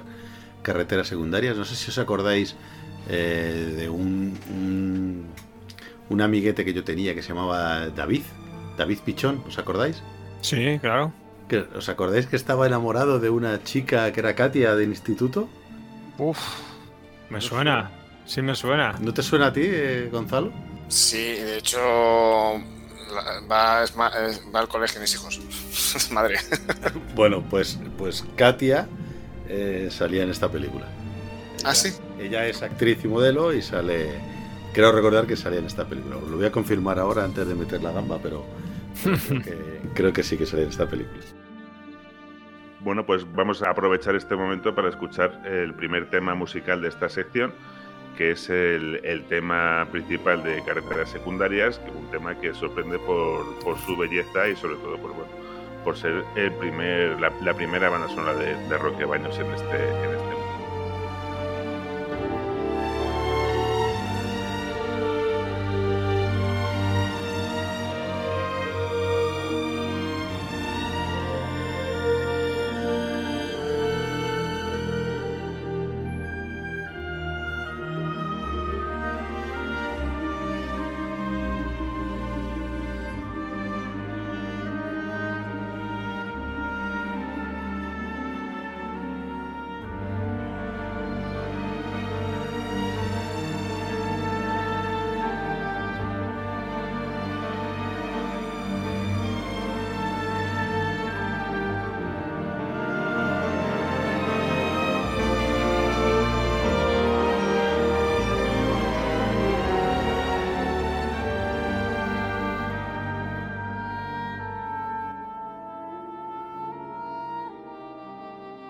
Después de esta primera banda sonora, Martínez Lázaro contará con Roque Baños en prácticamente todas sus películas y no será el único director que tendrá este compositor como compositor de referencia.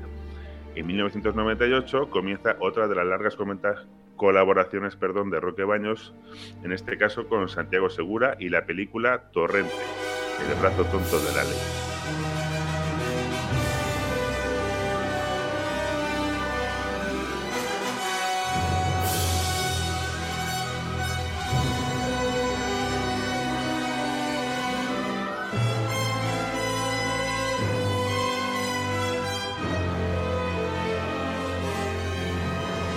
Me suena, no me suena el torrente. Mira, y mira que nos gustan las sagas, ¿eh? Mira que, mira que lo han intentado durante cinco ocasiones llegar a... Yo la vi en 3D. Yo, sí. En el cine fuimos a verla en 3D, cuidado. Bueno, pues esta película ya, digamos que proporciona a Baños un, un- su primer salto a, a la fama, ¿no? Destaca de esta, de esta banda sonora que, bueno, pues es una banda sonora seria y de mucha calidad y ayuda a resaltar el carácter paródico de la película, ¿no? Es la, la fuerza, encontramos aquí, mejor dicho, la fuerza del contrapunto entre una música grandiosa que escuchamos y las situaciones cómicas que, vemos. Y para, bueno, pues he rescatado otra, otra, otro comentario de, de Roque Baños que, que me gustó mucho cuando lo leí, hablando sobre esta película.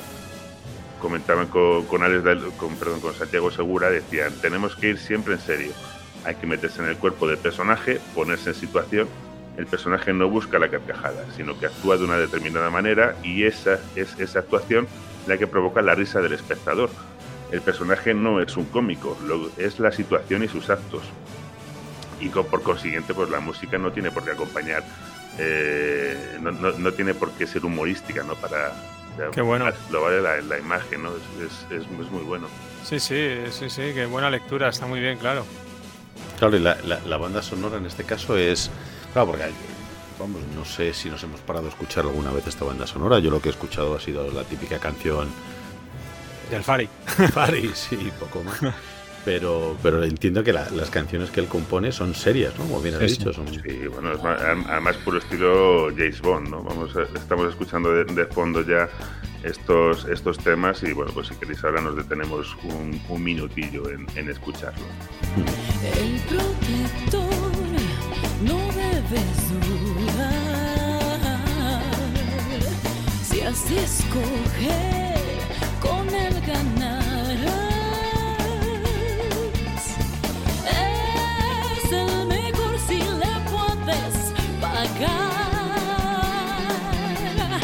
Bueno, pues como decíamos, Roque Baños establece relaciones duraderas con varios de los directores con los que trabaja. En el caso de Santiago Segura ha puesto música, por ejemplo, a todas sus películas. Y el mismo año compondría también la banda sonora de Muertos de Risa, la primera que compone para Ares de la Iglesia. Una banda sonora con clara inspiración en la música de Nino Rota para las películas de Fellini.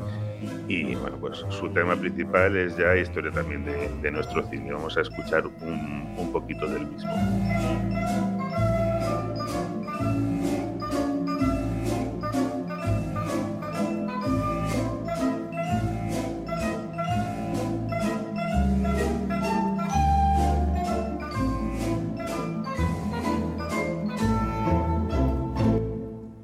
La siguiente colaboración entre Ángeles de la Iglesia y Baños va a ser La Comunidad, una banda sonora por la que obtendría además su primera nominación al Goya por mejor banda sonora. ¿no? Vemos que, que temprano ya obtiene su, su primera nominación. Vamos a tener en este caso una música al más puro estilo Elfman, que mezcla el terror con el humor y que encaja a la perfección con los extraños personajes que protagonizan esta película y con el tono de la misma.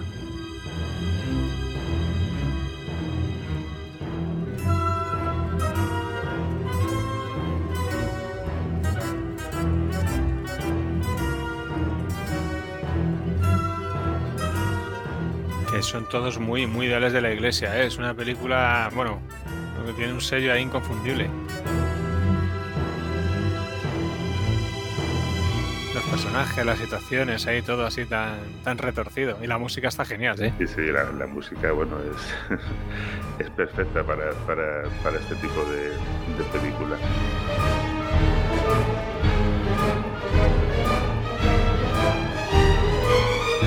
Bueno, eh, en 1999 llegaría una de sus obras emblemáticas, una banda sonora espectacular que compondría para El corazón del guerrero. No sé si recordéis, seguramente Gonzalo y Seto se acuerdan de esta, de esta película, ¿no? Porque va mucho Sí, es, es, eh, es de este chico, no recuerdo cómo se llama. Sí. Sale Neus. Asensi, Neus Asensi sale, que hacen que es como de rol, ¿no? Sí. Sí, sí, sí, efectivamente. Esa película de, de- sí, que viene emulando a rol con una serie de, de imágenes oníricas. Es, Sí. es- es una de las primeras películas de Daniel Monzón, no sé incluso si, si la primera. Otra relación que, que también se extendería luego en el tiempo, la de Roque Baños con Daniel Monzón. Y bueno, pues esta película tiene como característica eh, principal y que, eh, bueno, pues otra de las, de las conexiones es que es una película totalmente, bueno, una banda sonora, mejor dicho, inspirada en, en el Conan de Basil Poliduris y en la que hace una- un homenaje espectacular. Bueno, vamos a escuchar un, un poquito de esta banda sonora porque es un deleite.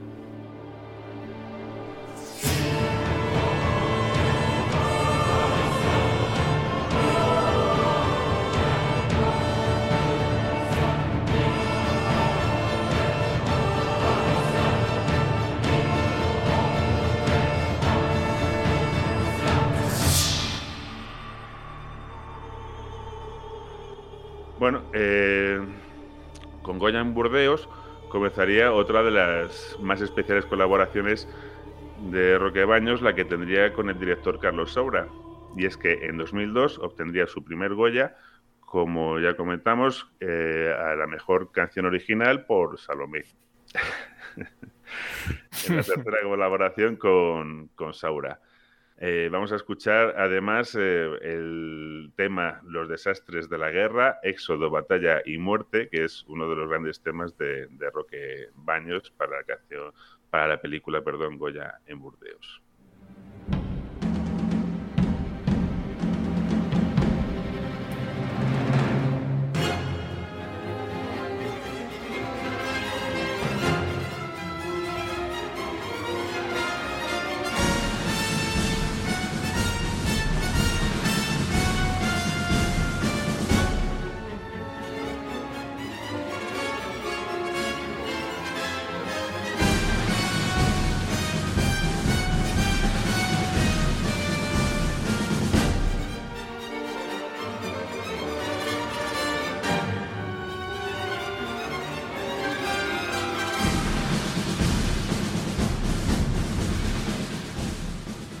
Ese mismo año, 800 balas, de nuevo con Aires de la Iglesia y su tercera nominación.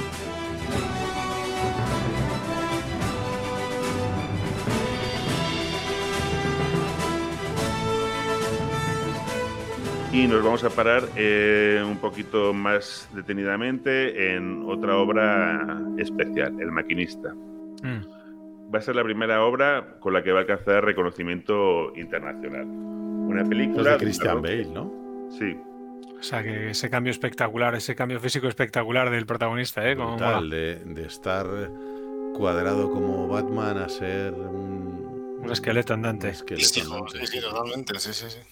Bueno, pues ya, ya que recordáis la, la película, pues bueno, si os, si os acordáis además, eh, la banda sonora pues ayuda a introducirse en la, en la personalidad de- del personaje, ¿no? Eh, Roque Baños compone una música de estilo germaniana que transmite una gran tensión y, algo que ayuda mucho a esta cuestión es el exquisito uso que hace Baños del teremín, perdón. No sé si conocéis este instrumento, es un instrumento que se toca sin tocar, literalmente, ¿no? Son dos antenas que detectan el- la cercanía de las, de las Mm. manos y reproducen un sonido electrónico.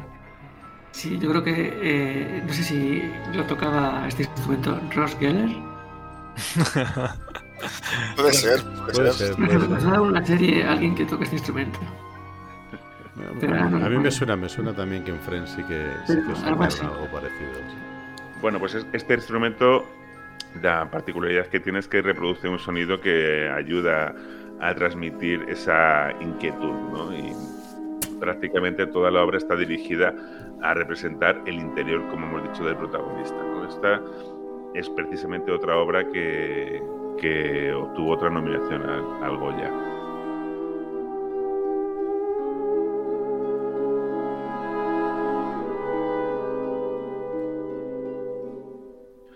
Y bueno, avanzando en su, en su filmografía, pues nos encontramos con Crimen Perfecto, entre otras muchas. Bueno, nos- estamos dejando muchas obras sin, sin mencionar. Me estoy parando en las que, bueno, pues para mí me resultan un poquito más, más significativas. Y en este caso, Crimen Perfecto la señalamos porque, según Roque Baños, es donde su colaboración con Alex de la Iglesia alcanza el cenit creativo.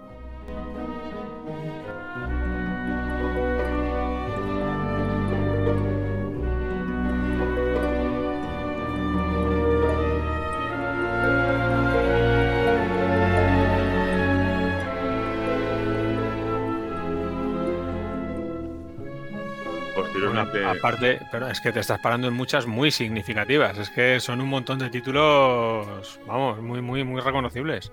Sí, sí, sí, la verdad es que. Teniendo en cuenta que no se está parando en todas, eh, Ya habría ves. que- habría que ver qué filmografía tiene este señor. Sí, sí, la verdad es que estoy flipando, ¿eh? Colores. Sí, sí, nos hemos dejado muchas. El Lázaro de Tormes, bueno.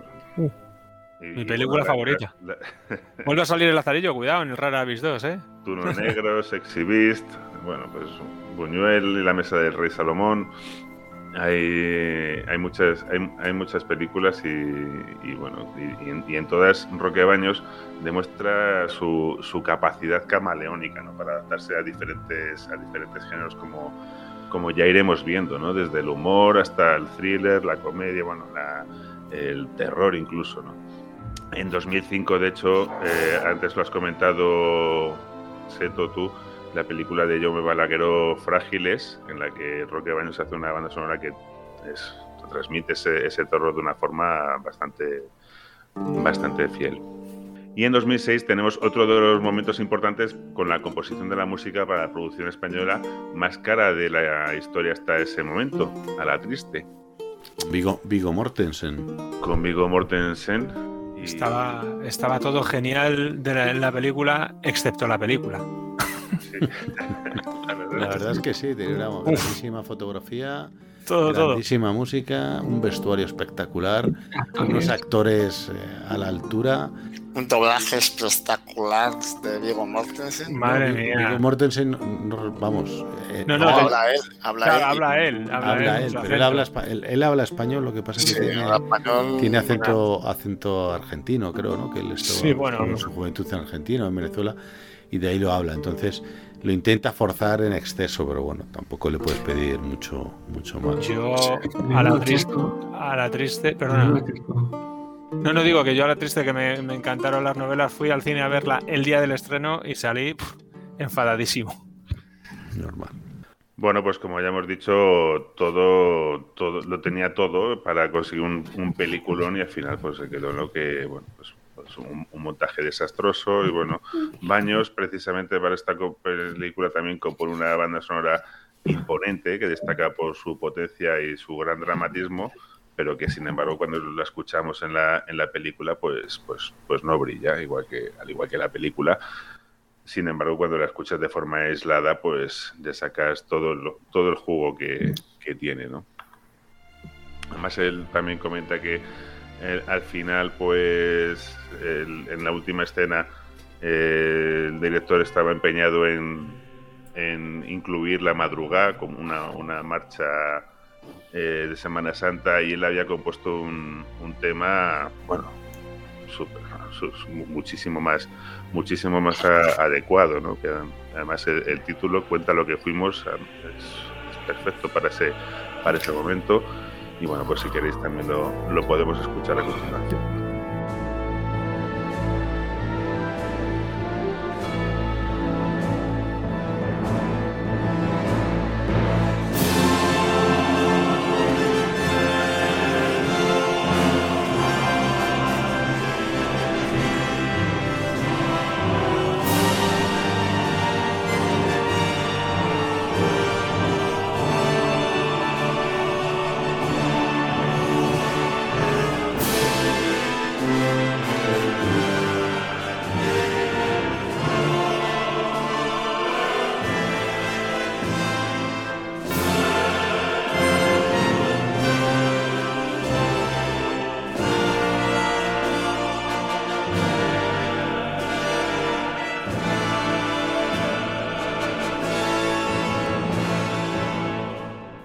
Llega el 2008, momento en el cual pues obtendría su, su primer Goya eh, como bueno primer Goya a, a mejor música con las Trece Rosas de Emilio Martín Lázaro, Emilio Martínez Lázaro, perdón. Eh, una bella banda sonora y en 2009 el segundo por los crímenes de Orford de Ares de la Iglesia. No la no la he visto, digo que no he visto la de los crímenes. Pues, pues no la veas, Cheto, no la veas. Oh, oh, no, perdona, no estoy de acuerdo. Hola, hola, triste. No estoy de acuerdo, no estoy de acuerdo, perdona. No, eh, ¿cómo, se, perdón, ¿Cómo se llama la protagonista? Ah, eh, Leonor Waldin. eso es. Perdona, Seto, tienes que verla, tienes que ver a Leonor Wiley. Vale, venga, va. Le sí. daré una oportunidad. Pero cuando sale y luego ya. Bueno, en 2009 tenemos Celda 211 de Daniel Monzón, eh, otra de, de percusiones y que consigue transmitir, como el propio compositor detalla, el ambiente salvaje y anárquico que se vive en una prisión. Y como ya hemos dicho, desde 2010 vivirá a caballo entre Madrid y Los Ángeles y compondrá grandes temas para proyectos internacionales como El hombre que mató a Don Quijote de Terry Gilliam, The Miracle Son, Season, perdón, de Sam, Sim McNamara o El corazón del mar, que vamos a escuchar a continuación porque merece la pena para, pararse unos, un- unos segundos en escuchar este, este temazo.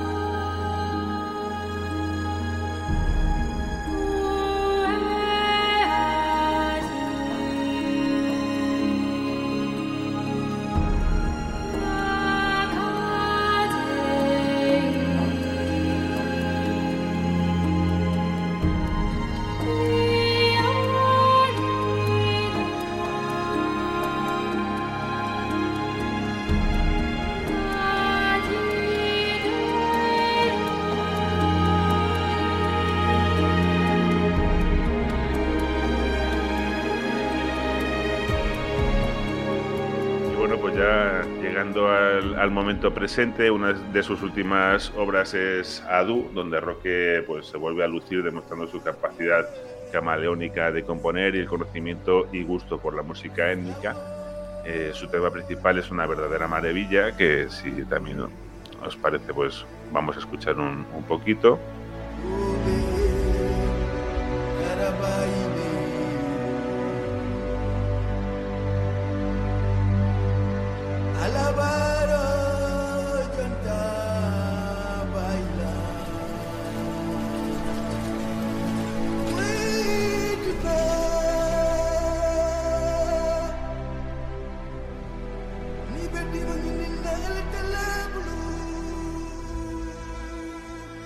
Y para terminar, vamos a escuchar uno de mis temas preferidos.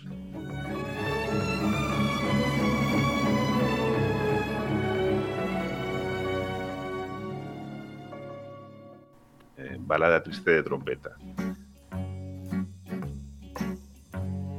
Balada triste. Esta además sería la última película en la que trabajaría junto con Alex de la Iglesia antes de un parón en su relación que duraría una década, hasta que se reunieron de nuevo para 30 monedas, la serie de HBO de 7 capítulos, cada uno de los cuales con, con su banda sonora eh, producida por, por Roque Baños.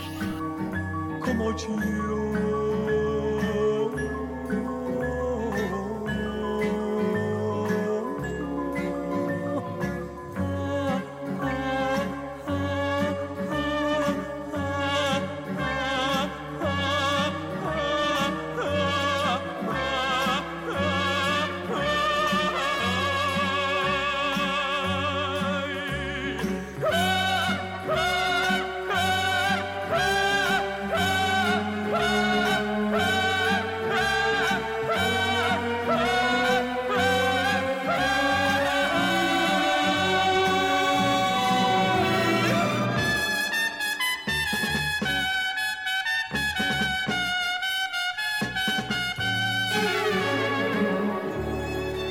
genial, pues, eh, pues genial. De balada triste de trompeta, te voy a comentar, David, que, que me sorprendió mucho porque no sabía que era una canción de Rafael. Y, y Rafael eh, resulta que, bueno, yo no lo sabía porque no es uno de mis, de mis artistas que escuché normalmente. Bueno, pues es un, es un artistazo, o sea, internacionalmente creo que es de los, creo que solamente hay dos personas que tienen eh, disco disco de megaplatino o disco de no sé qué. O sea, dentro de los tres, los tres artistas que más discos han vendido en la historia de la música está Rafael. Están los Rolling Stones. eh, Michael sí, Jackson. Te lo juro, Michael Jackson a lo mejor y, y- y Rafael, busca, buscarlo si queréis. Y yo cuando Tiene lo vi un, me quedé disco, flipado. tiene un disco de uranio. De uranio, sí, sí, no sé. o sea, es, es una auténtica barbaridad, Rafael. Y ahora que ha dicho la de balada triste de trompeta, me he acordado de esa canción. Bueno, pues eh, yo creo que con esto, chicos, eh, podemos dar por terminado el, el programa de hoy y la temporada 2. ¿vale? Esto Ya creo ves. Que es, creo que es algo que no nos lo esperábamos cuando, cuando empezó, empezó el desván de Coriander y ya estamos en la temporada 2.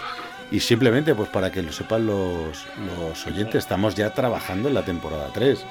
Eh, durante este verano, eh, bueno, pues va a ser más difícil coincidir los cinco porque estaremos unos de vacaciones en según qué fechas.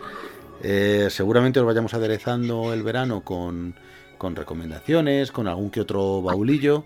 Y pues para final de agosto, principios de septiembre, seguramente comenzar ya la tercera temporada. Eh, muchas novedades, muchas películas, muchas sagas, mucho cine. Mucho, Mucho cine. desván. Mucho desván, mucho desván. Esperamos, esperamos que lo hayáis disfrutado esta temporada y, y os esperamos en la siguiente. Un saludo a todos chicos. Adiós a todos. Adiós.